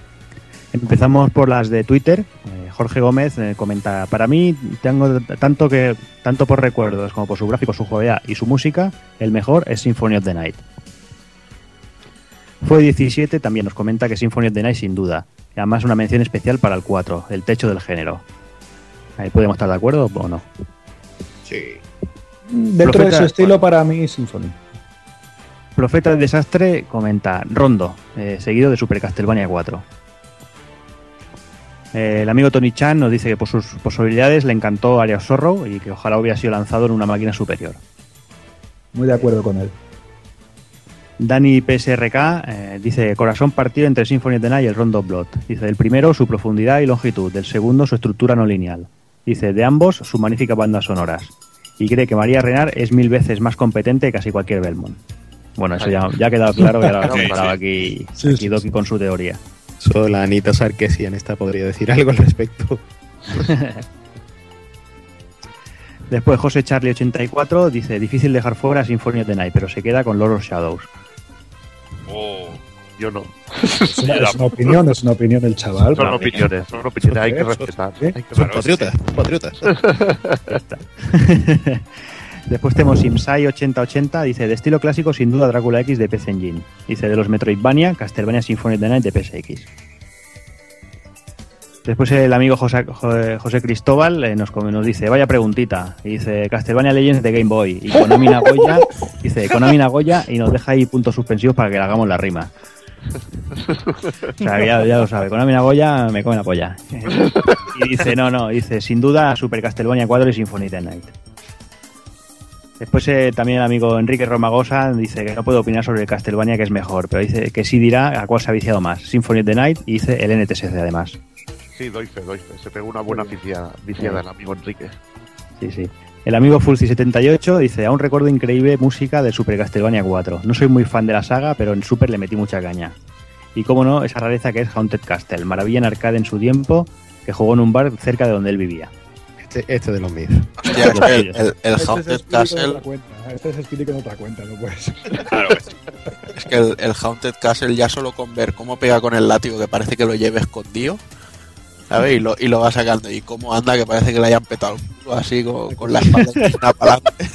Y dices, es que cómo pudieron hacer eso, por Dios. Eh, eh, es un, pero- rate- un ratero de Chueca, ¿sabes? Ahí está, y, y ahí sale un Final Boss de, de lo Eh, bueno. Hay que respetar la opinión, ¿eh? Claro, Era- o sea, ahí sale, sale un pedazo de Final Boss como es un muro tirándote ladrillos. ¿Qué puedes fallar? Es que. Era Conancito. Little Conan, Little Conan. Nada, ya lo que comenta de la música de Super Castlevania 4, yo creo que estamos todos de acuerdo. Que el demo Simón, Sí. esa subida de, de reja para arriba ahí, cómo empieza el tema, vamos, eso no se le puede olvidar a nadie. La leche. Eh, seguimos con X Valtier, que bueno, dice, pues yo debo ser raro, porque el que más me gusta es el Round of, the Blood. Dice, por encima Symphony of the Night y sus sucedáneos. Bueno, tampoco será tan raro, hay bastante gente que opina eso. Sergi Caro, eh, sin lugar a dudas, Super Castlevania 4, al nivel máximo. Barret nos comenta, el Symphony of the Night sin duda, dice lo bien que se lo pasó con ese juego. El amigo ante 77 dice, voy a tener que recuperar Drácula X Chronicles de PSP para el próximo retro. Dice, porque en su día no le di lo que se merece. Dice, su Castlevania favorito son Castlevania, Super Castlevania y el Vampire Killer de MSX, por nostalgia. Dice, también disfrutó mucho del Symphony of the Night.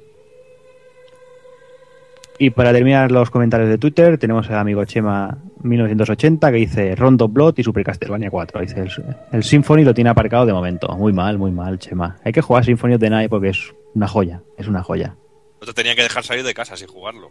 Ay, Está dividido entre gente que ha jugado a Symphony of the Night y la gente que todavía no ha jugado a Symphony of the Night. Ahí está. No se te tendría que permitir respirar, ¿eh? Eso lo Claro. tendrías que haber dicho. Nada, conde- condenado, condenado a jugar solo al Judgment. Solo a ese. Ahí. Tendría, tendría que ser una casilla en el INEM. Cuando vas a pedir el paro, ¿has jugado al Symphony? Sí, no.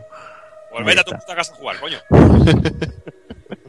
Y pasamos a los mensajes por Facebook. Eh, empezamos con Rafa Rodríguez. Dice: A mí me llegó a desesperar la dificultad en algunos puntos. Dice: Hasta el punto de solo haber podido acabar el juego con la dopada María y sus animalitos.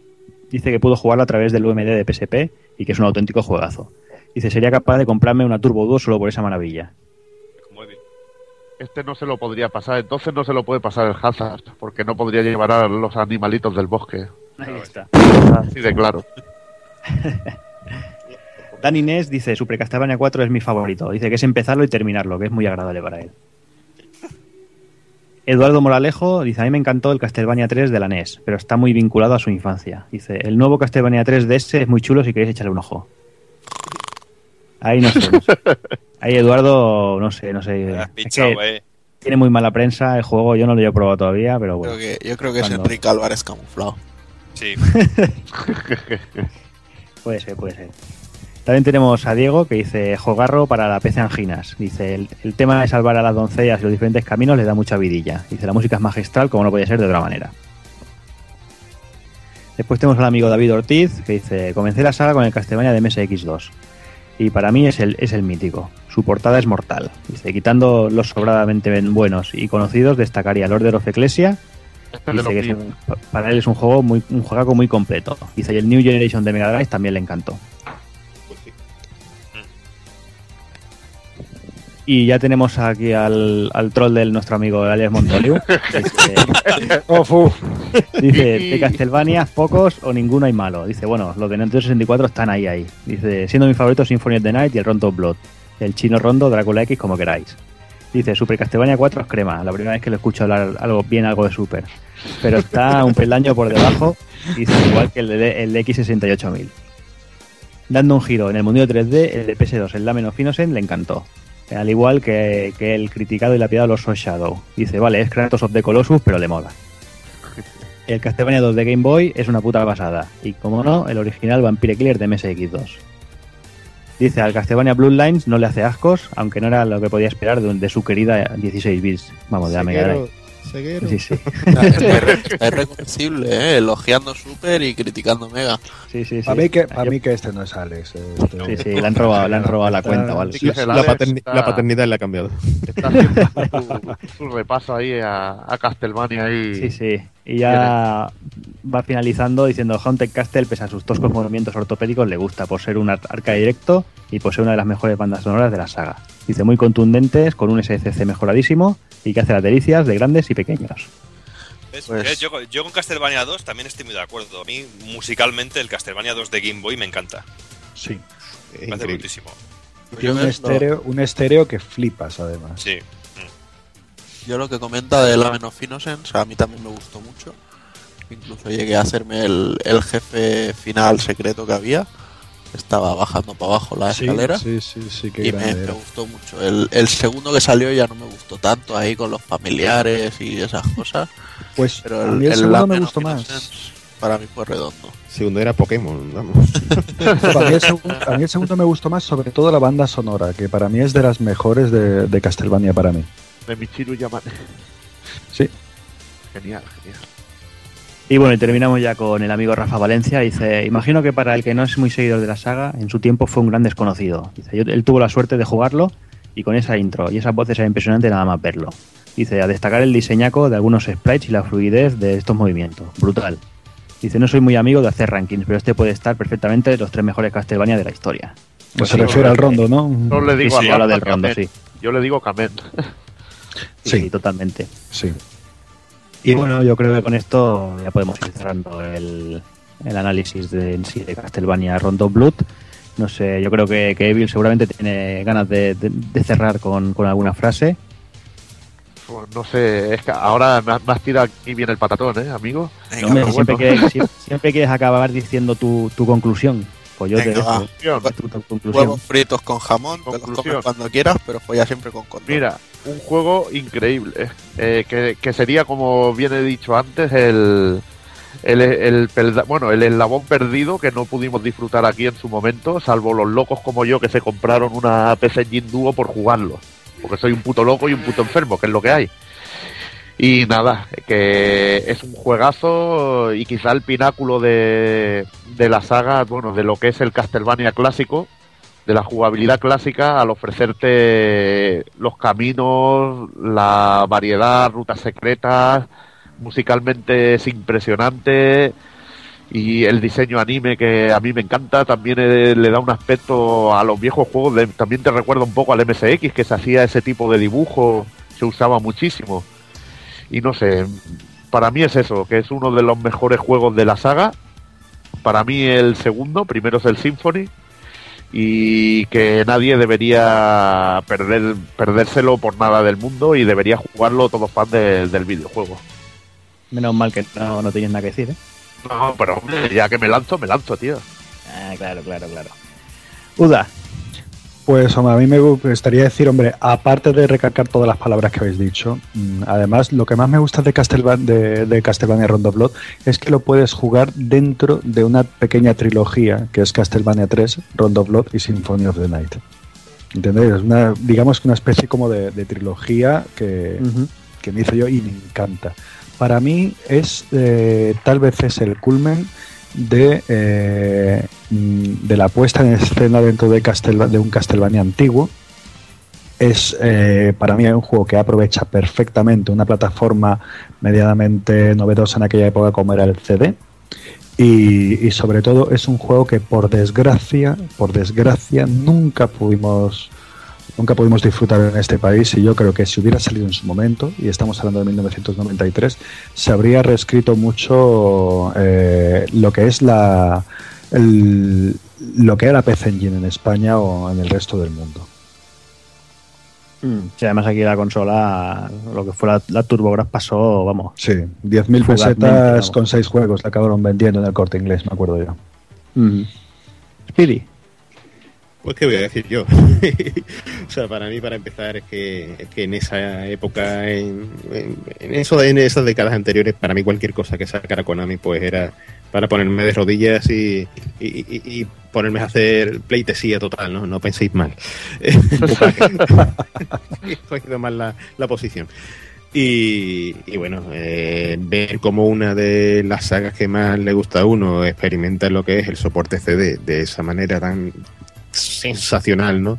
Explotando cada posibilidad de, una máquina que prácticamente era virgen al conocimiento de muchos de los que pululábamos por aquí, por, por la península. Y, y te das cuenta de que, joder, me estoy perdiendo uno de los mejores juegos de toda la historia.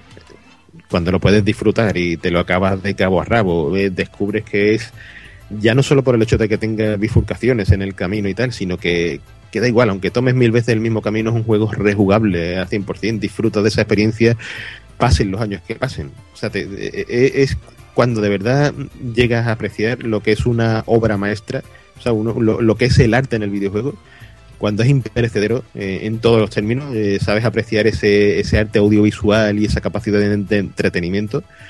Y, ahí lo tenemos claramente, uno de los más grandes ejemplos de, de- esta gran capacidad que tenía Konami en esta época es, es esta maravilla, atemporal totalmente y que quien no lo haya jugado que por favor, que por favor lo, lo intente y aprenderá a apreciar lo que se hacía en esos viejos tiempos y, y a que el videojuego de hoy día, con sus cosas buenas, pero no se puede comparar, no se puede comparar a una maravilla así. Hay, hay palabras de- con mucho amor, ¿eh? y nada, yo pues lo mismo, el Drácula X es el, el, el, cul- el culmine de, de, la, saga clásica, ¿no? De los Castlevania clásica, totalmente, o sea, es el, el no va más, es el top.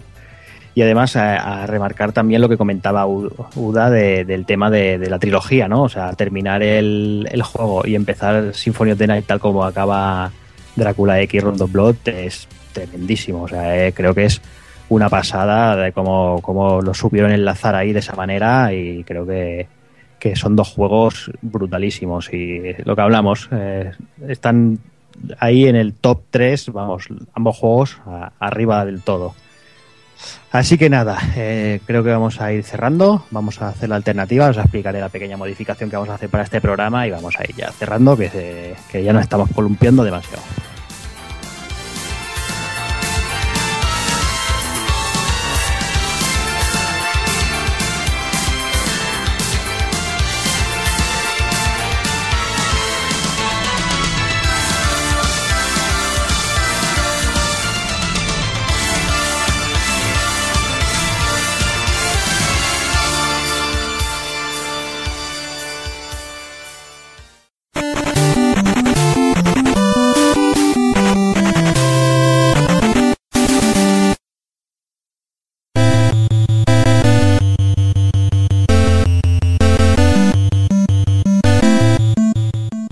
Y vamos ya con la alternativa para ir cerrando ya aquí la cosa.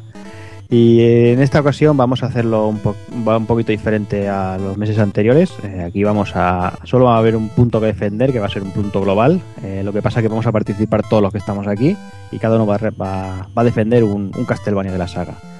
Y bueno, empezamos con, con Taco-kun. ¿Qué, qué nos vas a defender? Pues yo voy a defender el Symphony of the Night. Muy bien, pues venga, como siempre, un minutito y cuando diga tiempo, a callarse. Venga. Venga, pues que empiece tiempo. Bueno, pues eh, dirigido por Toru Hagiwara, el Symphony of the Night contaba con la magistral banda sonora de Michiru Yamane, de la que no hay que olvidar el, el pedazo de tema del ending de I Am the Wind. Y bueno, el juego era el primero que apareció, el primero y no sé si único que apareció en PSX. Eh, controlábamos a Alucard, del hijo de Drácula, y bueno, incluyó un elemento muy RPG en el juego con mucha- tipos de armas, ya no estábamos limitados al látigo eh, el tema del castillo, darle la vuelta para hacer el doble de juego. Era un juegazo increíble con multitud de horas, multitud de tipos de enemigos, eh, unos escenarios preciosos. eh, además, el, el tema de que ya fuera en CD hacía que la banda sonora so- se escuchase de lujo. Y bueno, yo creo que del rollo Metroidvania es el, el- el juego por, por antonomasia. Y el resto de tiempo te lo regalo. Tiempo. No, pues no me has regalado mucho. No, no, no, no me ha vaciles sobrado tanto. tiempo, no me ha sobrado tiempo. Y ahora vamos con el, nuestro invitado, con el señor Uda. ¿Qué nos vas a defender? Pues voy a defender el Vampire Killer de MSX. Vampire Killer. Pues venga, pues tienes un minuto a partir de ya. Vampire eh, para empezar, fue el primer juego de Konami para MSX2. Es un juegazo, es un juego que además mm, huye totalmente de la linealidad de los Castlevanias tradicionales, haciendo que haya factor de exploración. Es un juego difícil, es largo, tiene una banda sonora cojonuda en PSG. Y, y qué coño, fue mi primer juego de MSX2 y fue mi primer Castlevania. Y por lo tanto lo tengo que defender a capa y a espada como el auténtico creador de la saga. El DNS salió unos días antes, pero el MSX estuvo programándose desde mucho antes. O mucho antes, no, un poquito antes. y me sigue sobrando tiempo. Muy bien, ¿eh? Dices que te han sobrado 20 segundazos aquí. Qué bueno, qué bueno. Muy bien, pues vamos ahora con Doki. ¿Qué nos vas a defender, Doki? Bueno, pues yo voy a defender el Castlevania 3 Dracula's Curse de, de la NES. Muy bien. Pues venga, pues tienes un minutito. Ya. Bueno, pues es el primer juego de la saga, la primera vez que volvemos 250 años antes de los acontecimientos del primer Castlevania y manejamos a un macho de verdad, a un Belmont ahí muscul- hipermusculado, eh, como es Trevor Belmont, pero también tenemos la posibilidad de elegir a otros personajes como son Sifa Bernadés, eh, Gran eh, Danasti, que es un piratón, y sobre todo este es el episodio donde nace y hace acto de presencia uno de los personajes más importantes y carismáticos de la saga, un personaje como es Alucard. Y bueno, luego musical gráficamente pues es impecable y explota. E incluso podría decir que mejora todo lo visto en NES, sobre todo en la versión japonesa, que sobre todo porque el resto de territorios llegó bastante capada. Y musicalmente igual, tiene remix de los clásicos y es el nacimiento de, del tema, de, de algunos temas tan muy, muy, muy clásicos. Y luego es el primer juego de la saga, hablando de Castlevania, donde podemos elegir rutas alternativas, no tiene un desarrollo lineal, podemos elegir personajes y dependiendo de los personajes que elijamos, será un final u otro. Tiempo. Ahí sobre la campana ahí, ¿eh? Lo, lo ha clavado, ¿eh? Sí, sí.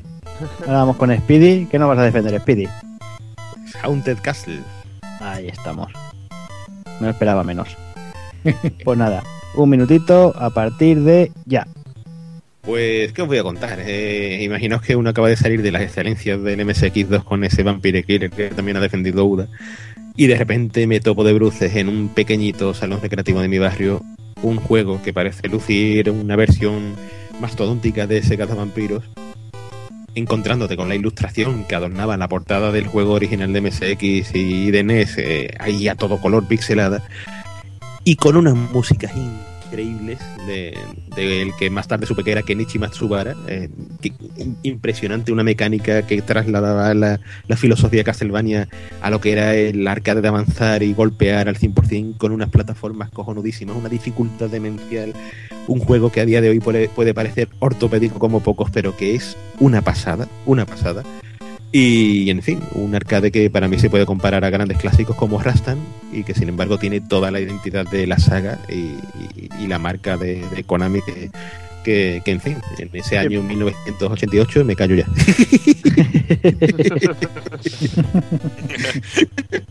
es jodido de narices. Venga, vamos ya con, con Evil. ¿Qué nos defiendes, Evil? Pues Super Castlevania 4. Ole. Pues venga, tienes un minutito. Ya. Bueno, con Castlevania 4 tenemos la auténtica evolución a 16 bits de lo que serían los clásicos, sobre todo los de NES. Y como bien ha dicho antes, al, al principio Uda, llevamos a un, a un Conan con el Vampire Killer, que es alucinante el diseño. Y bueno, es eh, quizá el Simon Belmont más versátil que podemos encontrar en un Castlevania, que puede mover el látigo en todas direcciones, incluso usarlo de escudo contra algunos proyectiles. Encima pla- de el plataformeo es auténticamente bestial. Podemos colgarnos de colgarnos de ciertos ganchos y, balancearnos. Es una auténtica pasada. Luego decir que la banda sonora de Taro Kudo, el compositor de Axelai, es una auténtica maravilla. El tema Simón es impresionante ponerte con cascos el tema Simón es disfrutar de una banda sonora de, de- de todos los instrumentos, una orquestación increíble. Decir que tiene momentos el juego apasionantes, tiene todos los monstruos clásicos y que tiene quizá el mejor... Ah, no podía decir esto, tío. tiene el mejor final de la saga. ¡No vale! ¡No! el ¡No lo escuchéis! ¡No lo escuchéis! Censurado. ¡Pi! Evil, eh, Evil, yo soy tú y habría aprovechado el minuto ese para tararear el, Simo- el tema Simón Belmont solamente. solamente. Muy bien, pues nada, ya voy yo a finalizar. Yo en esta ocasión voy a, a defender Castlevania 2 Simon Quest. Y bueno, vamos, vamos al lío. A ver si me llegan las manos para poner el cronómetro y para, para controlarlo todo. Trae al lado, tú lo puedes clavar ahí, bien, ¿eh? Eh, bueno, vosotros también, ¿eh? Relojes tiene todo el mundo, ¿eh? Nabo. Venga, pues voy para allá. Tiempo. Pues nada, eh, Castlevania 2 Simon Quest es el primer juego de la saga que mezcla las plataformas con el RPG. En este juego podemos subir la experiencia, podemos subir de energía y la resistencia. Eh, también podemos viajar de pueblo en pueblo, comprar en tiendas, podemos hablar con la gente. Además, eh, durante el transcurso del juego veremos la transición entre el día y la noche, algo muy interesante que no se ha visto tampoco durante mucho tiempo eso. Y bueno, es un juego con muchos ítems y es el verdadero precursor de lo que sería uno de los mejores juegos, por no decir el mejor juego de la saga, Symphony of the Night. Sí que es cierto que, que bebe mucho de Metroid, de Symphony of the Night, pero también bebe mucho de, de Simon Quest, aunque la gente no lo, no lo quiera reconocer. En este juego tenemos a Simon Belmont, que tras derrotar a Drácula ha quedado herido de gravedad y con una maldición, y bueno, para deshacer dicha maldición debe recoger cinco partes de Drácula y quemarlas. Bueno, y gracias a estas partes vamos consiguiendo poderes y cada vez seremos más poderosos. Eh, técnicamente el juego es brutal y gráficamente también, y además tenemos tres finales diferentes para el juego. Toma ya, grabado. Qué cabrón, tú te has tirado más de un minuto, ¿eh? Tú te lo tenías Sí. preparado, tú te lo tenías preparado. Casi más juego. Pues nada, ya con esto damos por, por finalizado el programa. Eh, ahora os queda a vosotros, eh, los que no hayáis comentado por Twitter y por Facebook, tenéis el- los comentarios en el, en el post de- del programa y bueno, ya nos, nos contáis vuestras experiencias y vamos a ir ya a por el ending, que ya las mujeres están a punto casi de despertarse ya, como que, que dice.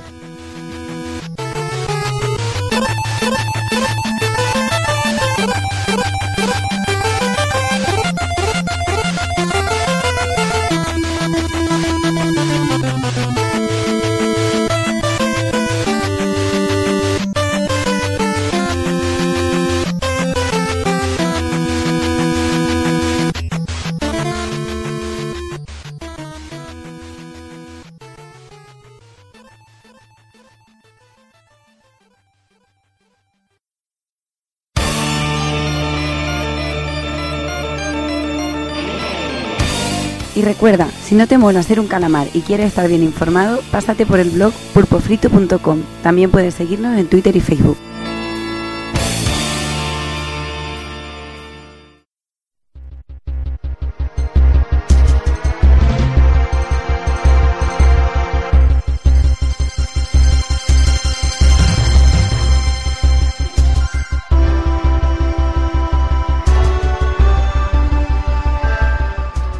Y damos ya por cerrado el programa, eh, volvemos a, a viejos vicios y el programa rozará las tres horas, pero bueno, yo creo que ha merecido la pena y ha quedado la cosica bien maja.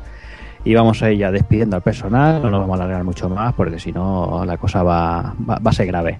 Así que nada, señor Evil, Nada, un programa especial necesita un, un volumen especial y simplemente eso.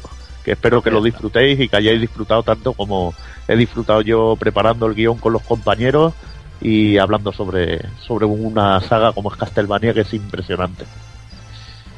muy bien. Hablamos de aquí un par de semanillas. Ahí estaremos. Señor Doki, Joder, pues de puta madre al final, tío, porque si te soy sincero, antes de empezar a hacer el programa tenía esa sensación como de nerviosismo y de entusiasmo, porque son juegos que no es fácil acercarse a ellos, porque es lo que dice, ha, ha dicho Evil también, de el generar el guion, el intentar dar lo mejor y intentar contar todo lo, del, todo lo del juego y hacerlo ameno y hacerlo en un tiempo correcto es complicado, pero bueno, yo creo que, que al final nos ha quedado curioso, no sé. Yo, yo he quedado bastante contento con el resultado. como todo lo que has dicho, correcto, menos lo del tiempo. Me parece Ah, que bueno. nos ha ido de las manos, pero bueno, yo creo que, que merece, la, merece la pena. Así que nada, Doki, hablamos también en un par de semanillas. Venga, hasta luego. Y también me voy a despedir del señor Speedy. Pues a, a ver qué pone de Jikokuguruma. Ahora sí, ahora lo he dicho, Ahora ya me quedo tranquilo. A buenas horas, mangas verdes. Pues nada, yo espero que, que los oyentes se lo pasen tan bien como me lo he pasado yo. Porque, eh, en fin, cuando se habla de una maravilla como esta, eh, eh, parece que los minutos no pesan en absoluto. Y, y bueno, que, que espero que, que la gente que nos escuche le dé por probarlo si no lo ha catado nunca y van a disfrutar de, de- del maravilloso mundo de los videojuegos en su más pura esencia. Y, y que, en fin, que nos veremos en, en poquito tiempo de nuevo, ¿verdad? Claro que sí. Dentro de un mesecico estamos por aquí otra vez. Ahí estaremos. Y nada, déjame que me despida también de, de nuestro invitado, que ha sido todo un placer, señor Udamaster. Eh, ha demostrado ahí sus grandes cualidades en tema de Castlevania. Y la verdad es que, que ha sido un placer. Pues no, el placer sobre todo ha sido mío porque la verdad mm, no, hay, no, no hay cosa que más me da ilusión que poder hablar de un juego que me guste. ¿Sabes? Si estamos aquí a las 4 y cuarto de la madrugada, no hemos parado de hablar del rondo. Y esto me encanta, esto me ha encantado porque además, eh, yo qué sé, pues compartir conocimientos entre todos nosotros, darle a, un público, a- acercarle este juego al público para mí me parece muy importante, ¿no? Sobre todo compartirlo con ustedes, que hombre, que, que sois gente que, sobre todo algunos de vosotros os llevo siguiendo desde hace un montón de años, ¿sabes? Y la verdad es que me ha gustado muchísimo la experiencia y espero poder repetirla otra vez. Claro, por supuesto, ya hablaremos de juegos que tengas por ahí también como Castlevania y, y que sepa que tienes las puertas abiertas para venir cuando quieras. Muchísimas gracias. Pues venga, eh, ya hablamos en breve, seguro. claro que sí, muy buenas noches. Y ya me he dejado para último al señor Takokun, porque sabe que voy a preguntar por sus deberes, a ver cómo los lleva, señor Takokun. Pues nada, pues ahora que ya nos queda nada y menos, voy con el, con el derrape ya en el culillo, porque ya no por tiempo, sino porque, bueno, ya sabéis que cuando me toca a mí encargarme de, de un Retro Bull Podcast, tiene que ser un RPG japo por cojones. Y bueno, en esta ocasión es uno con, con un alto contenido filosófico y bueno, y con influencias de, de Nietzsche, Sigmund Freud y, y Carl Jung en el, en el guion, o sea que Uy, uy, qué Ya, qué bueno, ya con eso yo creo que la gente tendría que No, pero dilo, dilo. ahora ya Sí, lo digo ah, con Sí, dos dilo. cojones. Nos vamos a meter con el Xenogears. Ahí. ¡Bravo! y Juana, ¡Bravo! Juana, yo te ayudaré, no te preocupes, que es mi juego favorito de Play. Y además- además- favorito, además y te va a ser- ayudaré, te ayudaré bastante. ¿eh? Además va a ser un mes infernal porque nos tenemos que fundir el Fire Emblem para dentro de 15 días Sí, no, lo y el Xenogears para el retro. o No sea soy que va a ser- pobrecito, qué curro. Te queda, eh, te que queda. tienen que bajar a la mina a, a picar. Ya ves. Hombre, yo lo que- cambiaba por mi curro, eh, la verdad. O sea, que Hombre, por supuesto. Creo que voy a dormir poquitas horas. En fin, pues no te entretengo más y te dejo ahí que vayas a darle caña a los dos, que, que espero ahí que estés a tope ahí para los programas. Pues venga, hasta la próxima. Y nada, ya ustedes, pues lo de siempre, eh, portaros bien, ser buenos, señoras, señoras, niños, niñas, eh, nos vemos, nos, nos oímos más bien dentro de 15 días en el programa normal, de aquí un mes en el retro, y nada, a portarse bien y ser buenos. Un saludo a todos.